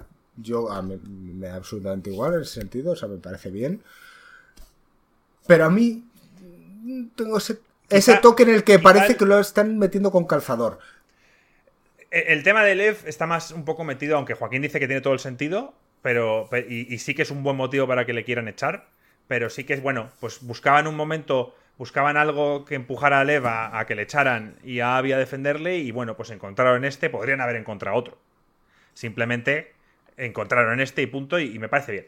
Es que sí está metido un poquito forzadillo ahí, puede ser. Pero vamos. Bueno, me gustaría simplemente mencionarlo. el, el protagonismo femenino que hay, en eso en cambio ahora nos han metido. Joder, es Ellie y Abby. Son dos mujeres, o sea, hay un claro protagonista femenino. No, y, a mí no me preocupa, me da completamente y Jesse, Y Jesse es chino, o sea, creo que han hecho un poco un conjunto de. El, eh, o sea, me refiero, han hecho un conjunto. Porque sabes que es chino, o sea, no puede ser japonés. bueno, tiene pinta de chino. Para mí es coreano. Bueno, bueno, asiático, Joaquín, llámalo así. Vale. o filipino. De hecho, él dice, ¿qué pasa? ¿No te gustan los asiáticos? Ni siquiera él se mete en el tema, ¿sabes? Cuando le preguntan. Entonces, si no se mete él, no nos vamos a meter nosotros. Bueno, yo simplemente quería mencionarlo porque nosotros ya sabéis que somos podcast en el cual nos da absolutamente igual opinar sobre temas controvertidos o no. Y esto estaba ahí en la calle, o sea, había gente que... Eh, Mala María, siento decirte con lo que dices de que Joel entero, blanco, malo, también Isaac al final le ves que es un cabrón y es negro. O sea, me refiero. Cuando ya va ahí, le da igual que sean niños y tal. Me, refiero, aquí con la maldad reparten palos por igual. Obviamente, no hemos hablado de Isaac. ¿Qué opináis sobre ese personaje? Es que no te lo sacan lo suficiente como para enterarte de sus motivaciones. Yo, eh, sinceramente, creo que él, él se ve obligado a disparar al niño aunque no quiera porque están sus soldados detrás y está mandando un mensaje.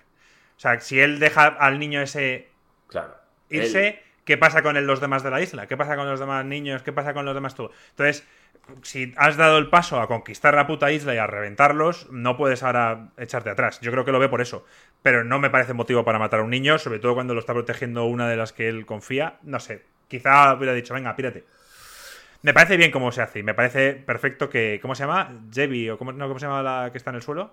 Yara. La que le cortan el brazo. Yara. Yara que, se cae calla en el último momento ahí de... De hecho, eh, me gustaría hacer mención también a lo largo de este juego, que hemos dicho que es un juego adulto, hay unas escenas muy violentas. Muy violentas que te dejan muy mal cuerpo. Una de ellas es la de Joel. A mí otra que me dejó también es cuando le revientan el brazo a Yara con un martillo. Eso yo ya estaba preparado porque lo habíamos visto en el tráiler. Ah, yo no, pero no lo recuerdo. No estabas muy pedo, gringo. Lo viste conmigo en el E3 ahí en, en, pues la discoteca. ya ni me acuerdo. O sea, ¿lo vimos ahí? Hace, hace dos años o tres años. Em, escenas luego muy cercanas en las que tienes cuerpo a cuerpo, por ejemplo, con un tío enorme que al final le clavas una navaja aquí y le rajas. toda la cara y el tío sigue ahí luchando contigo. Hay escenas violentas que, que dices, Completan el juego. Yo no, digo que no, pero lo completan. Un detalle en el que Neil Druckmann mintió, mintió fue el, cuando se vio el revuelo que había alrededor de los perros, de que podías. El tío dijo que no hacía falta matar a los perros, mis cojones. Los perros son el, peor enemigo que hay en el juego y, es. No sé si vosotros en el chat o vosotros habéis intentado evitar matar perros porque me parecía misión imposible. Aparte de que a, Alice, que es el perro de de Owen o de, Abby, eh, te obligan a matarlo sí o sí. Y son muy cabrones porque luego te hacen jugar con él y todo y, juega mucho con eso, tío. A mí me dolió mucho lo de, lo de Alice. Eh, Oye, decir una cosa, yo soy muy malo para recordar nombres, muy malo y en este juego me acuerdo de todos los putos nombres, o de prácticamente el 80%. Eso quiere decir que algo, algo bueno han hecho. Normalmente pensar, acordaos, o dentro de un tiempo lo volveré a decir cuando no nos acordemos de nombres de secundarios y de B. Es que algo han hecho bien cuando nos acordamos de todos los sí, es verdad. Eh, de hecho, te iba a preguntar por alguien que yo no sé si aparece en el 1 o no, pero para mí es un personaje que, que hay una parte de la historia que pasa por ahí y no sé quién coño es. Eugene. ¿Quién? El tío que tiene las plantaciones de marihuana. Y que tiene una PlayStation 3 en su habitación. Al principio del juego. Pues no te sabría decir. No, si era alguien, tampoco cae. No cae. Yo creo que es en el 1 igual era un amigo de Tommy, porque Tommy estaba con los Fireflies también y tal. Dice Ruffer que es nuevo. Es nuevo. Bueno, yo yo vi una PlayStation 3, la del cuarto. Yo he visto dos. En la S sí, una en una casa. Una en una casa y esta en. Que está el. Que está en los juegos de Naughty creo que está el Uncharted o el Jack and Daxter, me parece. Que por cierto, la escena esa con el porro también me gustó mucho. O sea, que, le da ahí el toque justo de, de, escenas tranquilas, conversaciones. O sea, al final. ¿Cómo son las escenas en las que vas andando con Jesse, inspeccionando la ciudad, con sus toques? no eres mi estilo. Lo que decías, lo del asiático. No, no, es que no lo eres porque no lo eres. Ah, y se nos olvidó decir, a mí me flipó la escena del sniper. Que, era, Al final que era Tommy. Que era Tommy, cómo tienes que ir avanzando, cómo luego el tío sucio te va mandando los, los bichos y tú, plan, qué cabrón, tal. Me encantó. Y esa, en, tú solo jugaste en hard, tendría que haber sido difícil, porque yo recibí bastantes tiros. Sí, en hard era complicado, porque cuando te ponías a pegar, tenías que ser sucio y aunque avanzabas, volver atrás a meterte en el típico coche que te permitía disparar sin que el tío te diese. Porque si te levantabas a dar una hostia con el martillo, muchas veces el Tommy, pum, te daba. O sea, era, me mataron ahí unas cuantas veces. ¿Cuál ha sido Claro, a mí, a mí no, lo hice la primera, pero yo me di cuenta de que esto es difícil tiene que ser complicado porque me daban tiros. Y en esa escena mola. Yo, a mí me mataron creo que tres o cuatro veces y está bien hecho, tío, porque es una escena que, o sea, mola tenerla que repetir un par de veces y currártelo. Hablábamos de emociones y yo no quería dejar pasar la parte en la que yo digo que soy una de las personas que tengo vértigo. Esa escena en la cual vas por encima eh, de los edificios. He de decir que creo que hay una diferencia cuando manejas a Eli y cuando manejas a Abby. Con Eli creo que cuando te acercas a un borde no te puedes caer. No sé si me equivoco, pero me daba esa sensación. Pero con Abby daba absolutamente igual. Cuando te acercas a un borde, notas como el personaje se empieza a tambalear Empieza a temblar. Sí, yo me he caído un par de veces. Me he la oyes respirando porque le entra el pánico al, vértigo. Y es realmente lo que nos pasa a los que tenemos vértigo, ¿no? Te empiezan a temblar las piernas y dices, no sé cómo actuar. Y creo que eso está súper bien plasmado en el juego. Yo no tengo vértigo, así que si tú dices que está bien plasmado y cuando la tía va, se pone de rodillas en la barra esa cruzando el puente, digamos, de edificios, ¿cómo hacen como la, cámara para atrás para que veas un poco todo y, yo te digo tú dices que daba vértigo. Yo lo único que ahí han flipado, o sea, una persona, porque yo también tengo vértigo a las barandillas, tío, eso no lo cruza ni de coña. No, yo, ni de coña no paso por ahí. yo eso, Marco, o sea, me tiene que estar persiguiendo siete zombies detrás. O sea, tiene que ser un momento de vida o muerte o no, o me quedo enganchado, o sea, da igual quién necesite la medicina. Y desde luego no lo arrastro de pie, o sea, avanzo en plan oruga, ¿sabes? Estoy de acuerdo. De, hecho, yo siempre contaré la historia de que yo he tenido vértigo toda mi vida. Eh, para los que hayáis, por ejemplo, estado en Cuenca, hay un puente ahí en Cuenca. Yo recuerdo que había que cruzarlo y yo lo pasé fatal. Y fíjate que es ancho, ¿eh? Pues yo dije, yo tengo que ir por el medio.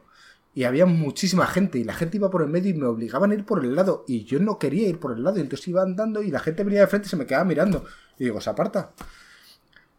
Tú esos puentes que hay en, China que son como transparentes, eso ya ni hablamos, ¿no? Está, mal de la olla, ni por una foto, ¿eh? Mira que soy Instagramer, pero no. Eh, eh, veo mucho, le dice la gente, me alegro de la muerte de Manny, se lo merecía con creces. le odian por, escupir a Joel y, el, es pinche pendejo. En plan, pendejo. ¿Cuándo muere Manny? A Manny lo mata, lo mata Tommy. ¡Ah! Cuando estás persiguiéndolo con el sniper. Otra de esas muertes. Otra de las muertes de ¡pum! A tomar por culo. Y tienes que seguir porque, porque ahí se acabó. Ah, yo le tenía cierto cariño a Manny. Era como un, poco fucker. Sí, sí. Además que ves que de repente ves una habitación, eh, como que justo estás saliendo de la, del estadio y dices, joder, esto es un picadero, tal, y tío, ve una foto o algo, o una carta, ¿no? Que además no pude leerlo. No, porque te la quita el celular. La tía, oye, hay el sujetador de una pava ahí, ¿sabes? Sí, sí, sí. Sí, al, final le coges cierto cariño. El tío es un cabrón, supuestamente, porque escupe a Joel, pero en el fondo él tiene una vida y a quien está apoyando es a su amiga. Claro, o sea, que no Hablamos de empatía aquí. ¿Qué, hubierais pensado si es Manny, Eli mata a Manny y es Dina, no le pega mucho, pero es Dina la que le escupe? No os hubiera producido ninguna reacción, hubieras dicho que se joda. Pues desde el punto de vista de Abby, pues Manny hace lo mismo. Puntos de vista, tío. Bueno, oye, eh, yo creo que hemos englobado bastante el juego para, para lo que es el, el podcast. Em, yo no sé si queréis dejar alguna alguna puntillita final. Impresión final. Mm, o sea, sabiendo cómo es la historia, ya en global, diversión, jugabilidad, historia, mecánicas, ¿recomiendas el juego? Por supuesto, me parece que es un juego full pedal. Desde ya, y yo me lo lié antes, va a ser candidato a juego del año y con algunos defectos, porque para mí tiene algunos, mm, vamos, se ve sobrepasado por las virtudes. Lo que pasa es que, yo ya lo he vuelto a decir, este juego es un juego para una mente adulta y madura. Y si no eres adulto o eres un poco inmaduro, pues no vas a disfrutar lo que te está ofreciendo de verdad, que aparte de toda la jugabilidad y todo, es, es un drama moral, que hay que meditar, porque no hay una salida fácil y hay muchas formas de verlo. Y justo en eso creo que es también, la gracia del juego, en poder jugarlo y luego comentarlo con tus amigos. A ver qué les parece a ellos y qué te ha parecido a ti. Yo para añadir lo que dice Joaquín, que estoy totalmente de acuerdo, es, eh, es esto mismo. O sea, no he tenido, no hemos podido hablar de ello prácticamente hasta ahora porque hemos querido que por primera vez supiéramos la opinión de cada uno aquí en el podcast. Y me siento como cuando veías un capítulo de Juego de Tronos y estabas deseando que tus amigos también lo vieran para poder comentarlo todos.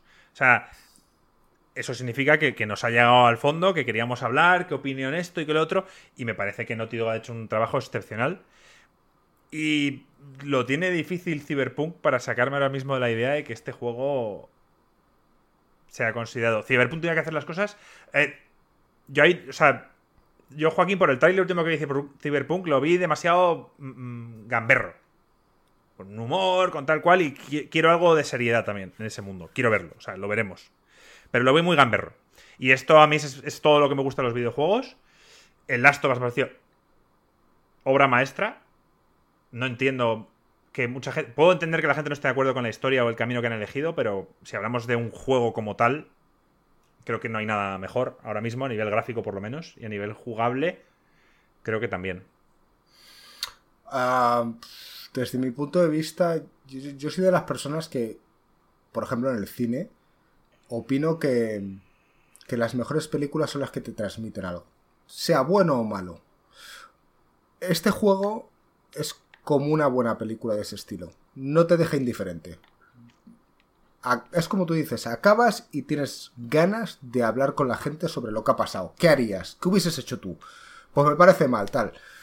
Y, y me encanta que abran debate cosas morales me gusta y me flipa que hayan querido dar ese paso adelante en una historia adulta con una vuelta de tuerca en la cual nos haga preguntarnos a cada uno de nosotros la moralidad de cómo haríamos las cosas.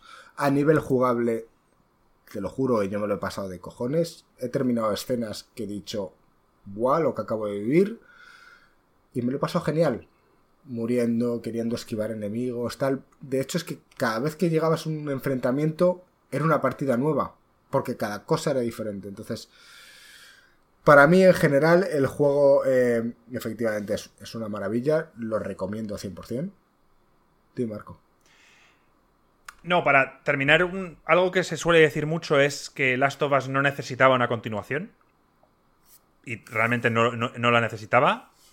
La historia estaba cerrada. Y no se me habría ocurrido jamás este enfoque que le ha dado Naughty Dog y creo que no se podría haber hecho de mejor manera. Ya está. O sea, creo, creo que de verdad no se me ocurre una mejor manera de, enfocar esta segunda parte. Y cuando vimos que la anunciaban, todos estábamos muy reacios, en plan, joder, no sé, lo van a estropear, tal cual. Y si van a tener tanto cuidado con esta segunda entrega, mm, no, tranquilamente puedo esperar una tercera. Y siendo Naughty seguramente me sorprendan y, la espero. Hay mucha gente que ¿Esperarías una tercera entrega para PlayStation 5 en 5, 6, 7 años? Sí, si, va a estar a este nivel, yo quiero más Last of Us, quiero más del mundo. Sé que viene una serie de HBO y, me da igual que continúen la historia de Ellie, que continúen la historia de Abby o que nos presenten un, enfoque completamente distinto. Me da igual. Pero si va a estar a este nivel, puede haber más Last of Us. Bueno, pues hasta aquí ha llegado el podcast de hoy. Como sabéis, esto lo estamos emitiendo en directo. Ahora nos vamos a quedar charlando con todo este debate con toda la gente que está en el chat. Que supongo que ha habido muchísimos comentarios que desde aquí os agradecemos a todos y cada uno de vosotros por cada mensaje que habéis puesto y cada segundo que habéis estado aquí con nosotros. Ahora charlamos con vosotros. A los que nos estéis escuchando a través del podcast os mandamos un abrazo muy fuerte. Si os ha gustado el podcast o el enfoque o queréis dar vuestra opinión, ponerlo en los comentarios o, como he dicho antes, meteros en Discord y, lo debatimos ahí.